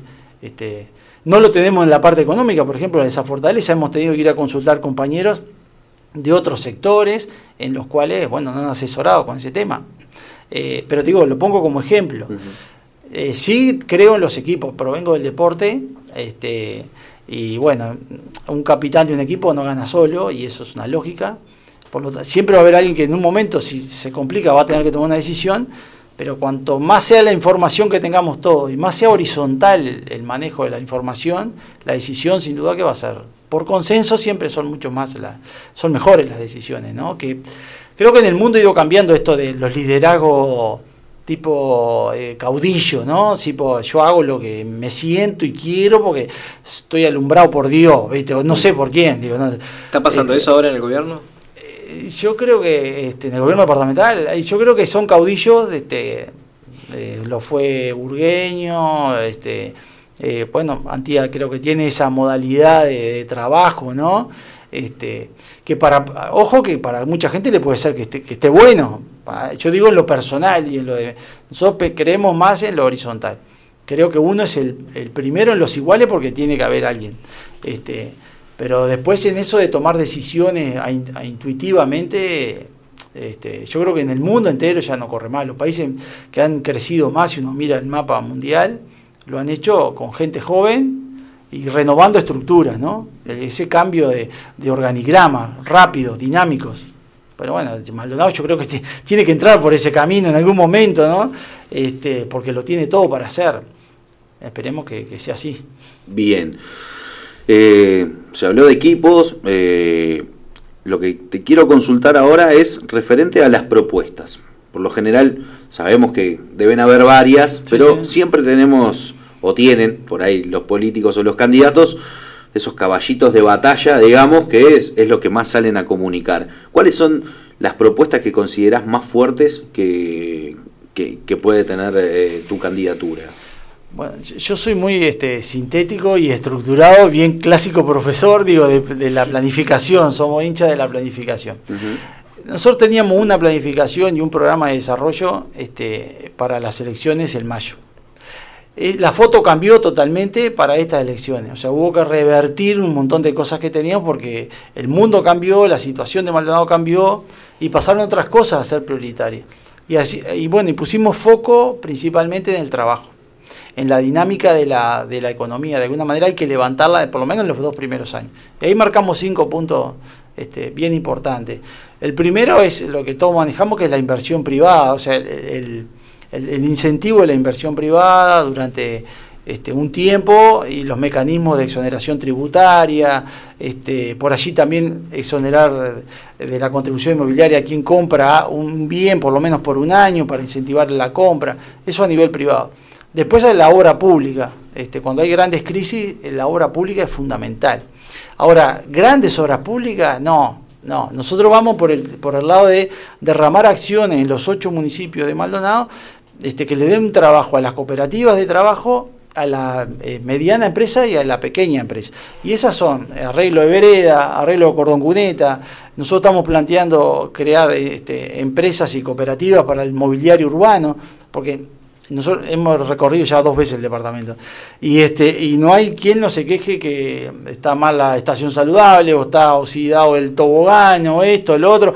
Bueno este las pinturas la- las columnas de la luz están todas despintadas. Bueno el mobiliario urbano es muy difícil de, mantener. Bueno hagámoslo tercericémoslo a pequeñas empresas cooperativas de trabajo. Eso creo que a nivel de obra pública es fundamental. Después de la obra pública, lo que le llamamos la economía naranja. La economía naranja es lo que pone en valor y producción eh, el área cultural, artística. Eh, ahí planteamos nosotros la industria audiovisual, es una industria que paga muchísimo, paga por arriba del laudo normal. Y acá, a pocos kilómetros de aquí, te- vamos a tener la zona franca audiovisual, este, que está a 10 kilómetros de San Carlos. Allí nos juntamos nosotros ya con, lo- con el encargado general del tema y lo primero que fuimos a preguntarle es cuándo se te- ustedes piensan que esto puede empezar a terminar. Ellos van a invertir 25 millones de dólares en 6 hectáreas. Y allí, este, bueno, finales del 2021, bueno, hecha esa etapa, ¿qué precisan? ¿Qué tiene que tener la gente para trabajar acá? Oficio, bueno, ¿qué oficio? Bueno, que preciso, desde maquilladora profesional, nos dieron un montón de oficios. Entonces ahí dijimos, bueno, ¿nos da un año para preparar la gente de Maldonado? Da, perfectamente. Los profesores están acá, algunos sí, unos no. Hay que ir a buscarlos, hay que traer profesores de otro lado si no lo hay. Eso derrama muchísimo, porque en realidad esa zona franca audiovisual, les per- le- el gobierno les permite salir afuera a filmar. Este, pueden filmar en Punta del Este, pueden filmar en Piriápolis. Este, y sumado a eso que tenemos buena capacidad, eh, la- en Playa Hermosa tenemos este, la Universidad Audiovisual, Arrayane este, también. O sea, eso va a dinamizar mucho porque trabajan exclusivamente de marzo a noviembre. Porque no es lo mismo cerrar Gorlero en abril para filmar una película que cerrarlo en enero, no lo puede cerrar. Entonces eso va a dinamizar mucho. Eso en cuanto a la economía naranja. Después la economía verde, que es el tema del reciclado y, este, y el medio ambiente y todo eso, que nosotros, una corta para no extender demasiado, estamos convencidos de que el tema, que seguimos enterrando dinero cuando enterramos basura. ¿no? Entonces, lo que proponemos es porque nos planteamos esto, la concientización sobre con el medio ambiente y el reciclado. Nosotros dijimos, en la escuela ya está. Y en el liceo también, los gurises este, saben cómo hacerlo. El tema está fallando la logística. Un chiquilín eh, que recicle vidrio, plástico y, y demás en Gregorio Anari tiene que venir a, capaz que al devoto a tirarlo porque no hay contenedores específicos en, en el resto del departamento. Entonces generar una nueva licitación del levantamiento de basura en el cual ya uno le exija, bueno, yo quiero contenedores de este color, de este color y de este color. Y más contenedores. Y después genero cooperativas de trabajo que reciclen, bueno, el vidrio, el plástico, esto, lo otro, cooperativas de, de trabajo de jóvenes emprendedores que están a full con ese tema. Y después la propia intendencia puede ser quien compre esos mismos materiales. Eso es, es un programa, programa bastante largo que está bueno. Y el último, que nos parece un factor importante de trabajo, es el tema de la creación de los polos gastronómicos. Uno, eh, la intención es hacerlo en Punta del Este y otro polo en Piriápolis. Nosotros estamos plantearlo, eh, planteando hacerlo acá donde está la, la prefectura, ahí en el puerto, este, hacerlo allí, el polo gastronómico. Y no nos quedamos con esa idea solo, fuimos a Montevideo porque eh, sin duda que la, este, el espejo que tenemos o el ejemplo que tenemos es el MAN, ahí el mercado agrícola de Montevideo. Fuimos a hablar con Dicandia este, para saber cómo funciona, cómo se administra y, y cómo, este, si da rédito o no. Y nos encontramos con una sorpresa espectacular. Hay más de 100 locales este, de productores de todos lados de Montevideo, eh, artesanos, artistas. Este, bueno, hay una movida que el, el turista llega a eso. Nosotros decimos, bueno, para, invierno es espectacular. Este, hagamos eso una movida este, que pueda poner hasta el queso de cabra de Aiguá, que pueda hasta los restaurantes y bueno, otro en Piriápolis igual y uno más para el lado de, de San Carlos o, o este o Aiguá. Eso es otra cosa de las que queríamos plantear y bueno, yo creo que en esos cinco caminos lo que elegimos en esos cinco caminos fue esto lo podemos poner en práctica con el déficit que tiene la intendencia y todo, lo podemos poner, sí, lo podemos poner. Bueno, entonces, a ver, son med- vamos a atacar a esto, vamos a tener claro que el trabajo por ahora, bueno, en parte, nosotros manejamos tres T siempre, ¿no? Que son el trabajo, la tierra y el techo. Pero el trabajo hoy por hoy está desplazando un poco las otras, porque en realidad es lo que está faltando. Así que por, e- por ese camino vamos, este, y creemos que tenemos la, la, la confianza, la certeza y la fuerza para empezar a trabajar con los privados, este, para, para tra- porque al privado no lo puede dejar solo tampoco, decirle, bueno, mira, queremos hacer esto, a ver, este, más que en la eh, situación que estamos, ¿no? económicamente complicado. Este, pero creemos que Maldonado este, rápidamente puede dar vuelta a esto. Lo invitamos a Rocha también, este, hablamos con Aníbal Pereira, con Yamandú Orsi fuimos a hablar, bueno, con Dicandia también. Creo que hay también, nadie sale solo tampoco, creo que hay que unirse con Rocha y, Canelones y Montevideo. Este, y ahí, sobre todo los grandes problemas que tenemos, que se va el millón de dólares, por ejemplo, en esto que hablamos de la recolección de residuos, poder generar algo que podamos hacer en conjunto. Bien, clarísimas la- las propuestas. Eh, no sé si vos querías repreguntar algo sobre las propuestas. No, no, está más que claro. Yo creo que toca puntos eh, diferentes unos de otros y Bien. Yo me quedé ahora cuando nombrabas a otros intendentes de una reunión que mantuviste con Dicandia no hace mucho por lo que es la casa estudiantil que hay en Montevideo que pertenece a la intendencia y eh, surge como una iniciativa de tu parte como para eh, reflotar eh, ese hogar, digamos, eh, estudiantil que eh, en su momento lo mantuvo el Rotary por un tiempo y bueno, ahora que está tapiada, creo. totalmente, y, sí, y abandonado un- totalmente. Y hay una iniciativa allí de, de- de tu parte. Sí, ahí nosotros tenemos varias aristas. Una es sí, la residencia eh, juvenil para estudiantes en, en Montevideo. Entendemos que es súper necesario. Hace muchos años que no existe, como tú decías, creo que fue en la época de Benito y, que estuvo funcionó uno o dos años nada más. Este, ahora, ¿será esa casa o será otra? Lo, que a veces revela este, es que esté esa casa hace años este, abandonada ahí. Pero no importa eso, arena otro costal. O sea, la intención es, este, como le planteamos a Dicandia, es también conveniar con algún edificio que ellos tuvieran, nosotros pudiéramos remodelar y llevarlo este, y, y ponerlo en orden como para que fuera una buena residencia estudiantil. Se abrieron otras vetas después con ellos mismos porque un gran acuerdo entre la, la Secretaría de Juventud este, de Maldonado con la Secretaría de Juventud de, de Montevideo como para que nosotros también pudiéramos recibir jóvenes de Montevideo a hacer diferentes actividades en Maldonado y así también ampliar no solo los chiquilines que fueran a la residencia juvenil tuvieran alguna participación, sino que otros jóvenes pudieran este, contar con algunos servicios en Montevideo dentro de ese gran convie- convenio, tanto cultural, artístico, deportivo también. Este, pero la- la- el objetivo es crear la residencia juvenil en, este, en Montevideo, es súper necesario.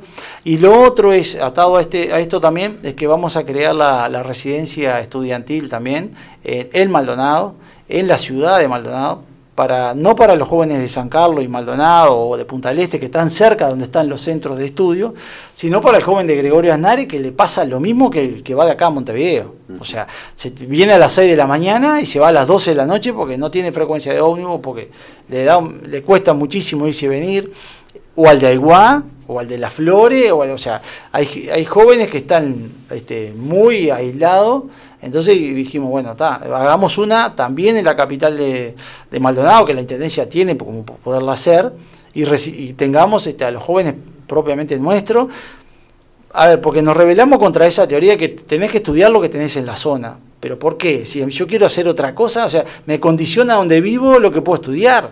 ¿Y dónde quedan mis ganas, mi talento? mi este Entonces, lo que podíamos ver era ampliar la cantidad de becas, ni que hablar, y los montos, pero seguíamos con el problema, ¿no? De, de, de- de eso, de las estancias tan largas que están acá los gurís.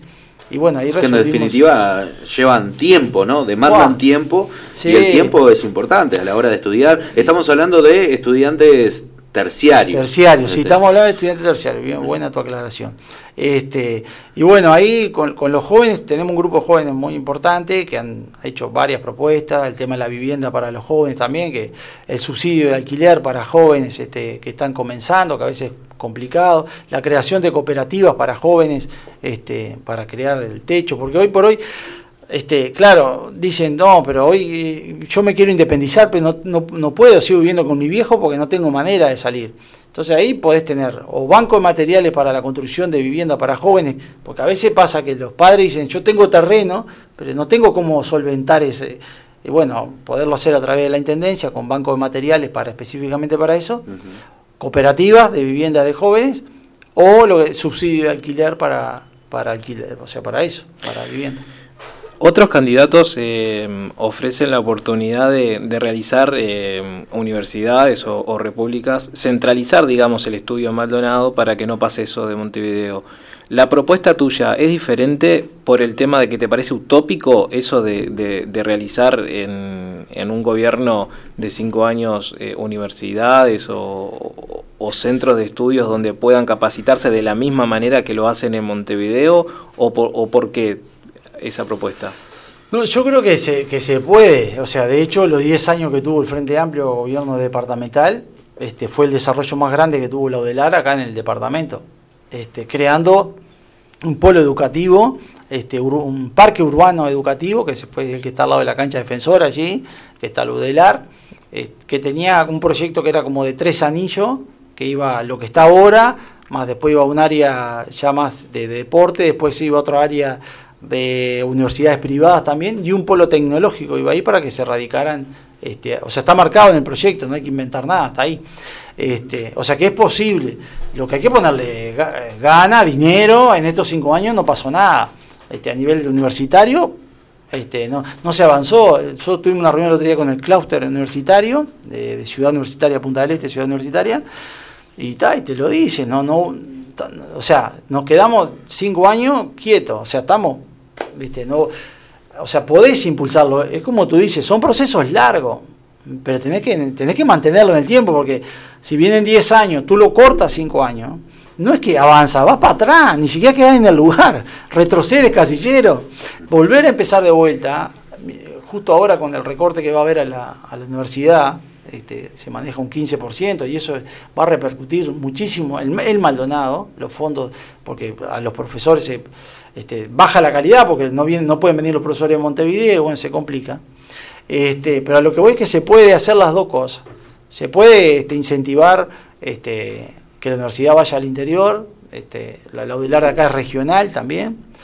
Nosotros estamos avanzando, sobre todo con, el Congreso Intendente, tratando de ofrecerle a las intendencias de- de- del resto del país que se radiquen, porque muchos jóvenes del interior del país prefieren venir a Maldonado a estudiar que ir a Montevideo, por un montón de causas, ¿no? Este, bueno, estamos incentivando que, que- que haya residencias juveniles de diferentes departamentos en Maldonado, porque hay un problema de vivienda. Y lo otro que estamos hablando con hoteles que, en en invierno generalmente cierran o la pasan muy mal, de que se puedan volver albergues de estudiantes y que la intendencia sea la garantía de eso. Porque, ¿qué pasa? El hotelero puede decir, ah, sí, sí, pero esto, después, ¿qué hago? Se me, se me rompe todo, ¿viste? Que a veces va. Bueno, no, la intendencia es la garantía. Este, y la conexión de decir, bueno, Salto quiere tener, o bueno, o Durazno, o el que sea, quiere tener una residencia, bueno, capaz que puede ir por un hostal, puede ir, bueno, y, re- y nosotros ayudar a esa, a esa conectividad. O sea que a nivel educativo, este, yo creo que Maldonado tiene 40 carreras universitarias, este, privadas, públicas y privadas, ¿no? Este, y yo creo que se puede seguir avanzando, sobre todo generando este espíritu de ciudad universitaria. Pero la intendencia juega un papel vital ahí. Si la intendencia se queda quieta o no muestra mucho interés, eh, al sistema educativo hay que estarlo inyectándole recursos, este, generándole movimiento, ¿no? Bien. Pasamos eh, de, lo de lo educativo a lo laboral. Una consulta que te quiero hacer con respecto a los jornales solidarios que lleva adelante hoy la Intendencia, que ahora hay 800 cupos nuevos. ¿Qué opinión te merece, eh, en el caso de tú asumir la Intendencia, eh, llevar adelante estos jornales solidarios que existen hoy? ¿Se mantendrían, se aumentarían, se bajarían, cambiarían las características? ¿Hay algo pensado respecto a eso? Sí, lo de los jornales solidarios es, este, es un trabajo que eh, en muchas aristas es, un- es es bastante precario, ¿no? Este, yo creo que es, es- es- debería ser momentáneo este, y después o se transforme, este, la propia intendencia pudiera transformar esos jornales solidarios en diferentes cooperativas este, o pequeñas empresas de trabajo eh, para poderle dar un- una protección mayor a, ese trabajador, ¿no? que, este, que hoy en esa modalidad ingresa con mucha precariedad en el trabajo. Eh, con los sueldos nos, este, son muy pocos, eh, es eh, a ver, en una situación como la que estamos hoy en día, nosotros votamos y, y trabajamos muchísimo sobre el fondo este, de asistencia social y sanitaria, este que salió ahora, el préstamo, sí. sí, este, pero porque veíamos que era necesario poner gente a trabajar, por más que los sueldos no fueran los mejores. Este, nosotros, a, a ver, la teoría es que, el- que el los sueldos, el salario vaya aumentando, no, no, no disminuir este, el salario. Bueno, en virtud de eso, nosotros lo que decimos es eh, capacitemos más a la, a la gente, generemos más este, calidad de trabajo en, en este tipo, esta modalidad de jornales solidarios.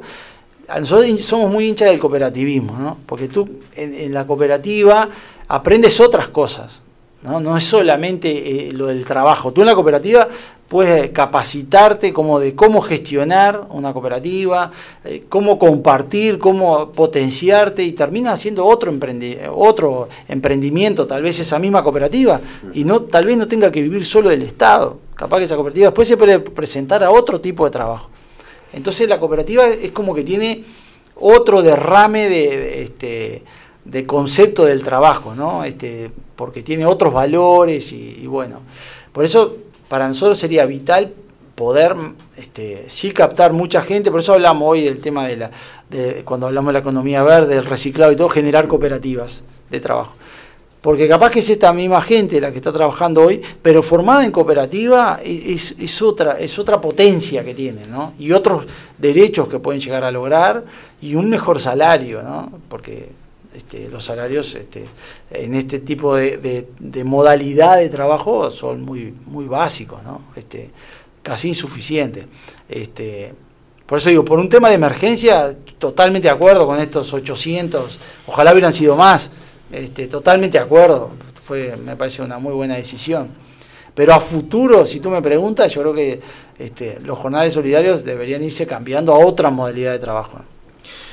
¿Cómo mm, se piensa invertir en esto que, que, que comentás de, mm, de proponer algo más estable, digamos, y que no sean unos días con un sueldo bajo como para salir del apuro y es pan para hoy, hambre para mañana. ¿Cómo, cómo se, se puede solventar esto? Eh, ¿Qué se está haciendo mal en esta gestión que ustedes pueden modificar? Eh, ¿Se puede hablar de cargos de confianza? ¿De qué se puede hablar como para reducir ese gasto eh, que tiene la Intendencia y reducir también el déficit que tiene la Intendencia y volcarlos a, a la sociedad, digamos, a, a este, a este punto que mencionabas? Sí, ahí tocaste varias cosas, ¿no? Este, pero en realidad... En 15 minutos no Claro, no, no, no, soy sintético, pero no tanto. Despláyate. Este, claro. No, no, en realidad, uno cuando asume, este, yo supongo que, se hace un, también en la verdad enfrente harán un plan de gobierno, un plan de desarrollo, etcétera, ¿no? Y ahí tú generas tus prioridades. Este, porque en realidad el presupuesto va a ser igual para todos. este, la Intendencia tiene un poco menos de, será sin 390 y 200 millones de dólares este, por año de presupuesto. Y tú marcas la- la- las prioridades que tenés, a dónde vas a atacar. Por eso hoy, en un momento yo hablaba de no obras faraónicas.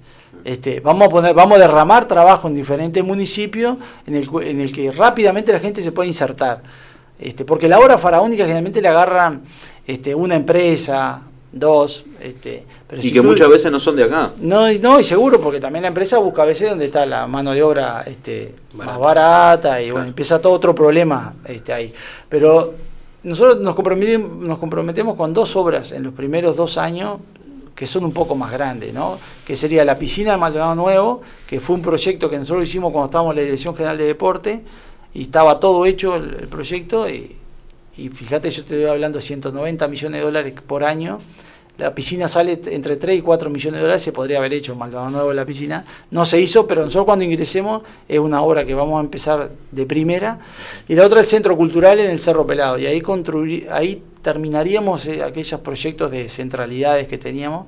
Que el Maldonado Nuevo se hizo la escuela, la UTU, el liceo, el gimnasio, la piscina, este, está la cancha de fútbol infantil, faltaba este, el centro cultural. Este, y el Maldonado al revés, este, se hizo todo, pero falta la piscina. Este, por esas dos obras, pero estamos hablando entre las dos, capaz que no llegan a 10 millones de dólares. Este, y el resto lo vamos a derramar en, obra pública este, pequeña este, y de fácil acceso para la gente de Maldonado. Lo que tú me dices de los cargos de confianza, mira, nosotros vamos a reducir los cargos de confianza, pero no por un tema económico. Lo vamos a reducir porque nos parece que es una estructura muy pesada, el organigrama de la Intendencia es muy pesado y no va con el plan de desarrollo que nosotros tenemos. Entonces, si nosotros queremos insertar el plan de desarrollo eh, dinámico, proactivo, eh, dentro de lo que está, de la estructura que hoy maneja la Intendencia como organigrama, fracasa. Fracasa, porque el organigrama está hecho para, un- para una determinada movilidad pesada, este, muy burocrática. Este, bueno, nosotros queremos mover un poco el tablero, el organigrama va a cambiar y como el organigrama va a cambiar, este, las, eh, los cargos de confianza se van a reducir. Este, no, pero digo, no voy, porque tampoco me eh, está bien, es plata si tú reduces, es verdad, todo es plata y hoy por hoy como se encuentra la intendencia, todo es bueno, no tú reduces cargo de confianza, vas a obtener. Tampoco es que tú vas a cubrir el déficit con la reducción No, de, no, el déficit estamos hablando entre de ce- 106 y 111 millones de dólares, no sé, yo ya no, no sé, ya perdí la cuenta. Anda por ahí. Este, anda por ahí. Este, tampoco hay que, yo con lo del déficit, a ver, nosotros tenemos- estamos preparando un plan este, financiero en el cual se, se va a poder controlar el déficit, pero tampoco puedes parar la intendencia por el tema del déficit. O sea, tienes que entrar a hablar, sí, con los acreedores, este, hay gente que está muy complicada, que la intendencia debe mucha plata y, y bueno, sus empresas están baleadas, o sea, hay que empezar a hablar con, este, con el acreedor eh, y empezar a establecer planes de, de pago de alguna manera, empezar a ordenar la casa, este, pero también hay que poner en marcha el departamento. Este, entonces, pero las dos cosas se pueden hacer. El déficit es manejable, este, es como tu casa, ¿no? Podés deber dinero, pero a tus hijos tenés que darle de comer. Y esto va a ser lo mismo. Para nosotros la gente de Maldonado es como va a ser como nuestros hijos. O sea, eh, vas a tener que empezar a pagar las deudas y vas a tener que igual darle de comer a la gente. Este, y por ese camino vamos. Bien. Yo te quiero preguntar ahora por un tema eh, de público conocimiento y, y muy mediático. Lo tuvimos aquí en los estudios de Láser FM. Se agarra la A Fernando Cristino. Eh, mm, una persona pública muy eh, polémica con eh, sus detractores y sus eh, adoradores. este, que eh, parece que va a ser candidato a la alcaldía de Punta del Este por el Frente Amplio. ¿Eso está confirmado? Eh, ¿Qué, qué- qué No, información y, y- y qué opinión tienes al respecto? Bueno, yo no lo no, no, este, no tengo confirmado porque en realidad, este, ya te digo, nosotros tenemos candidato aquí en, en el municipio de Punta del Este, que es el arquitecto Ricardo Pereira. Lo tenemos ya hace un tiempo a Ricardo confirmado, desde, bueno, hace como seis o siete meses. Venimos trabajando con Ricardo que, con muchos proyectos para el municipio de Punta del Este, serios, responsables, este, como lo que hablamos del polo gastronómico y un montón de cosas más. Este, Ricardo es un, arquitecto que hace años está en, en el ambiente y, este, y muy, tiene mucha impronta para Punta del Este y que para nosotros es un candidato excelente aquí. Por lo tanto, nunca nos cuestionamos este, esto de Cristino como candidato, o sea, nu- nunca lo tomamos eh, como para nosotros porque ya tenemos el camino andado en ese tema. Después es un tema estructural del propio Frente Amplio, si, ni siquiera sé si puede ser legalmente, creo que por lo que he escuchado por ahí sí, sí, este, y después será la estructura del Frente Amplio que lo este, tendrá que tener un, gru- un grupo que lo, que lo habilite a ser candidato, la verdad que por ese lado no, no lo sé. ¿Nunca, ¿Nunca tuviste un contacto con él? ¿No se acercó? Sí, yo, mira, lo que tuve un día, voy a contar tal cual, estaba haciendo- haciéndome unas fotos en el- la casa del Frente Amplio para el, el candidato nuestro de alcalde y la lista del Maldonado, de Roberto, de Roberto Viñales. No somos parientes, pero tenemos el mismo apellido, una cosa de loco. sí, sí. Bueno, todo el mundo cree, ya está ubicando la familia, ¿viste? Una cosa de loco, nosotros no somos nada. Porque no es, no es un apellido No, como el mío. González, por ejemplo. Claro, no, no, una locura. En todo lo que vamos tenemos que aclarar porque ¿viste? Que ponga el segundo. Súper transparente, tanto. ¿no? Claro. Claro. Este, pero ahí estamos. Estaba sacando una foto con ellos ahí y apareció este Cristino a la casa del Frente Amplio. Sí. Y me vio y me pidió una foto. Me dijo, ay, te ando buscando hace tiempo, ¿nos podemos sacar una foto?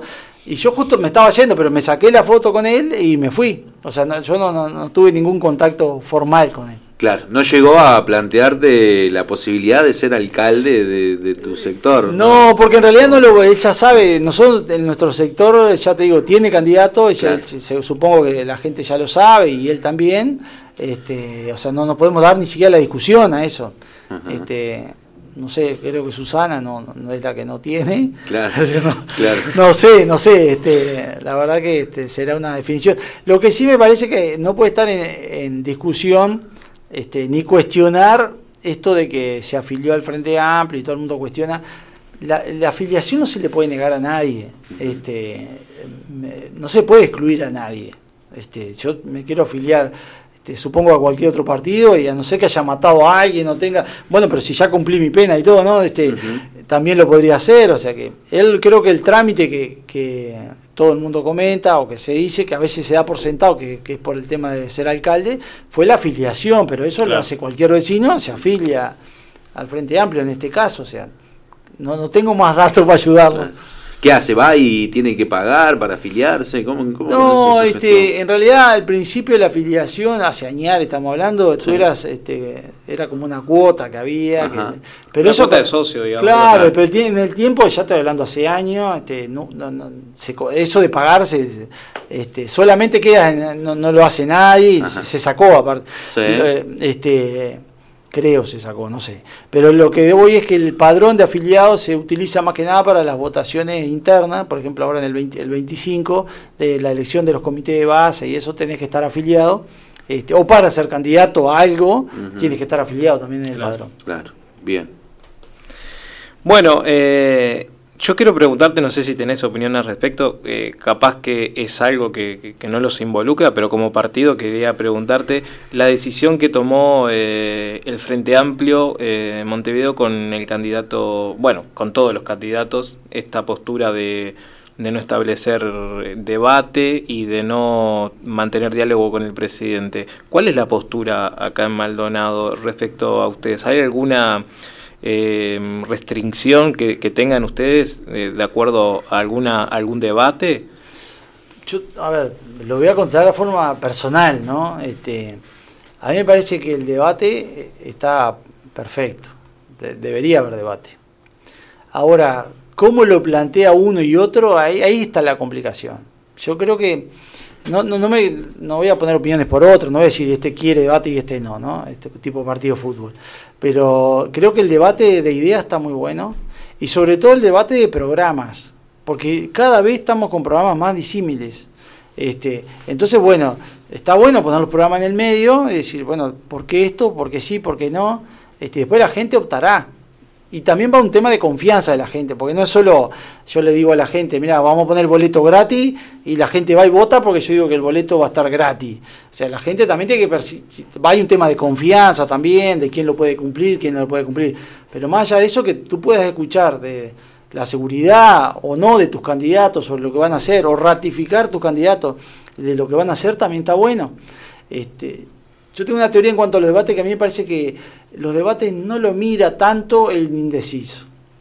Es, se ha transformado como un partido de fútbol que gana uno, gana el otro, y lo mira más el hincha, y si hay una cuestión de votar por internet, ahí se está, Sí. cliqueo 40 veces a ver quién vota. Este, han perdido un poco ese tema. Sí, termina el debate y, Y claro, a ver dice, quién ganó, Sí, ganó, lo pasó por arriba él y- los, dos, los dos lados dicen lo mismo. Y claro, porque esto eh, todo el mundo tiene su lectura, lo Claro, lee para claro. donde quiere. Sí.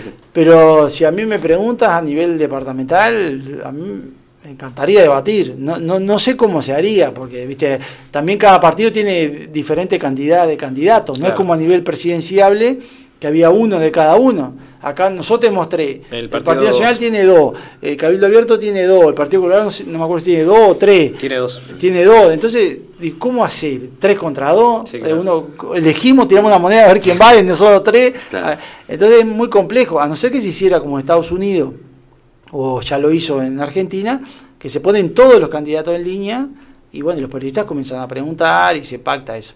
Pero ya mano a mano como que me parece que, que- que va perdiendo eh, su interés, porque ahí como que yo empiezo a elegir. No, yo debato, no, no, no con, con- con- debato solo con Antía. Claro, con el resto no, claro, y Antía va a decir, no, yo debato solo con Susana. ¿Viste? Eh, se vuelve medio loco. Un sorteo. Claro, entonces, este, pero en lo conceptual del debate está bueno, está bueno. debería- Y después eso de no ir a hablar con el presidente, son mensajes políticos, yo qué sé, a veces medio caprichoso, porque después termina septiembre y el intendente de Montevideo seguro va a tener que sentarse con el presidente, Sí, es la sí, mitad del país. Sea quien sea, se va a tener que sentar. Nosotros también vamos a ir a saludarlo al presidente después de septiembre, Bien. porque hay muchos amigos acá del presidente. este, supongo que el presidente no va a hacer ninguna exclusión en eso. O sea, No, tiene una postura Este, parecida a la tuya en el sentido de que está abierto y no se cierra Sí. idea. A veces me parece que son más papistas que el Papa algunos, Sí, claro. este, de lo que el propio presidente es. Eh, no, no. Viste, salgo, yo hablé con, el, con Luis, me dijo tal cosa, yo hablé con Luis y nunca sé, ¿cómo va a comprobar que habló con Luis o no habló con Luis? Como Ahora, institucionalmente, el presidente de la República tiene que tener un lazo este, muy estrecho con, con el departamento Maldonado. Y no lo hizo, la diferencia nunca la hizo el Frente Amplio este, con el departamento de, Maldonado. O sea que rompo toda esa teoría de que va a haber mejor relacionamiento si somos del mismo color. No tiene, eso no tiene ni pie ni cabeza, no tiene asidero, porque en realidad la institucionalidad es lo que Uruguay es lo mejor que tiene Uruguay. Es lo mejor, lo más rico que tiene la democracia uruguaya es eso. Entonces decir que va a haber mejor relacionamiento, porque yo hablo, soy casi amigo de Luis, viene a hacer surf acá y me va a saludar a casa, es como hasta hasta tiras la, la- la figura del propio presidente un poco abajo, ¿no? Este, entonces por ese lado estamos re tranquilos. Somos jóvenes los dos, así que nos vamos a entender enseguida. Bien, pero eh, no quedó respondida la pregunta de si hay alguna directiva en de, del frente, o yo por lo menos no ah, la entendí. está, está bien, está bien. de No, si no hay, no hay, no, no. hay, no hay nada. Ustedes si quieren pueden ir a hablar con Luis Lacalle Pou tranquilamente. Sí, sí. No sé que hoy por hoy este no me va, no creo que me reciba, pero no, pero nosotros, por ejemplo, cuando hubo estalló toda esta crisis, generamos un proyecto que fue empezamos a comparar las emergencias agrarias con lo que podría ser un modelo de emergencia turística. Empezaron varias compañeras y compañeros a trabajar en eso, ¿no? Diez años para atrás la emergencia agraria, que salen casi todos los años, y cómo podíamos declarar una emergencia turística. Este, hicimos esa comparación, tejimos eso y creamos un protocolo de cómo podría ser la ley de, emergencia turística. Le pedimos una, una, entrevista al, al ministro, a Germán Cardoso, y fuimos a hablar con él, este, pero íbamos con, un- con un tema específico, decirle, mira, queremos aportar esto, si te, te sirve, nos parece que está bueno. Lo recibió notable, este, y bueno, y lo tomó y no salió, pero hay varias cosas que han salido que, que nos quedamos contentos, aparte él tuvo la diferencia también de llamarnos, de que, bueno, que iban por ese camino. A lo que voy es que no tenemos, o sea, tenemos, ahí tenemos un tema específico, por Claro, eso claro. fuimos a hablar con él. Inmediatamente llamamos a Heber, al ministro de, de Transporte, este, y le planteamos el caso, le mandamos una carta y la recibió y también y charlamos y, este, y bueno, y se ha ido, no, no digo que no se haya ido solucionando por la, pero se ha ido solucionando por suerte. O sea, cuando tengamos temas claves así y claros este, y sabemos a dónde plantearlo, lo vamos a ir a plantear. Hoy por hoy al presidente no, no, no, No encuentro- no, no tengo nada que plantearle. Este, o sea que para sacarme la foto no, no le pediría una entrevista. Bien, perfecto. Gerardo, estamos en hora. Eh, muchísimas gracias. Riquísima la entrevista. Gracias por, por venir y, brindarnos tu tiempo y exponer aquí las, las propuestas. eh, permitirle a la gente eh, escuchar todas las voces. Eh, te agradecemos y bueno, las puertas de, de Láser FM, de Nueva Normalidad, siempre están abiertas y estamos a las órdenes, eh, como siempre, para, para, para todos los, colores también. Muchísimas gracias. Sí, yo les agradezco este, un montón. Eh, la verdad que me sentí muy cómodo. No estoy muy acostumbrado a todo esto, pero me sentí muy cómodo y eso de la pluralidad que ustedes manejan en este programa está buenísimo. Que pasen todas las voces, que todo el mundo se pueda expresar. Este, eso está bueno. Pues la gente definirá y, y todos vamos a seguir siendo maldonadenses después que de septiembre y vecinos en todos lados. O sea que no hay, no hay que cruzar esa barrera de herir tanto a otro, porque después nos va a ser, este, nos vamos a ver todos en la calle. Así que, y este tipo de, de la igualdad en cuanto a las charlas que den los medios de comunicación está muy bueno y lo felicito. Bueno, gracias. muchísimas gracias, Gerardo. Señoras, señores, los esperamos mañana a las 12 del mediodía, como todas las semanas, para vivir un nuevo programa de nueva normalidad. Mañana salimos de la política y nos metemos en el misterio. Vamos a tener a el segmento Misterio NN con Henry Hellingser, que vamos a estar hablando de todo tipo de, de temas. Vamos a hablar de, de que como estuvimos hablando la semana pasada, quedaron algunos temas en el tintero. Vamos a hablar de atracción mental. Eh, hay muchos temas para tocar con Henry. eh, un gran investigador en ese tipo de temas de esoterismo. Así que bueno, eh, me despido de David Michael. Muchas gracias, David. Por favor, un placer estar todas las mañanas aquí con ustedes. Qué voz que tiene, no, no, verdad. una- Cualquier momento te enamora. de- No, no, me tiene, me tiene loco. Decir que estoy casado. Ah, bueno, Pará, pará. No está La con todo. No está pulido y estás vos. Arnold, despedite de tu gente nomás y nos vamos. Bueno, muchas gracias por estar con nosotros nuevamente y los esperamos mañana a la misma hora con la misma energía de siempre. Un Así. beso grande a todos. Hasta mañana. Chau, chau. original. Venimos para que aprendas más allá de escuchar. Hay que dejar lo que hace mal para poder disfrutar de lo real. Hay que tratar de no bajar o dejarás de sentir y vivirás por total. A veces una buena música viene con palabra. A veces aquel que la escucha hace que valga.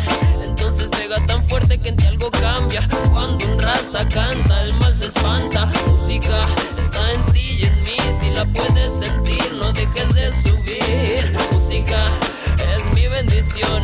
Mi día a día acompañado de música suena mejor. Música está en ti y en mí. Si la puedes sentir, no dejes de subir. Bendición. Mi día a día acompañado de música suena mejor. Música es paz y armonía en nuestra casa. Súbele más, quiero sentirlo en mi cabeza. Se siente un ritmo con mensaje consciente y se enciende una llama que reúne a la gente. Búscala cuando te falte alegría en el alma. La música llenará lo que te falta. Este man que canta, le encanta escucharla. Acompañado de una ganja, usa la música, úsala bien. Recuerda que la música en la mano es un poder. Busca la música, búscala también, pero primero búscala y en tu ser.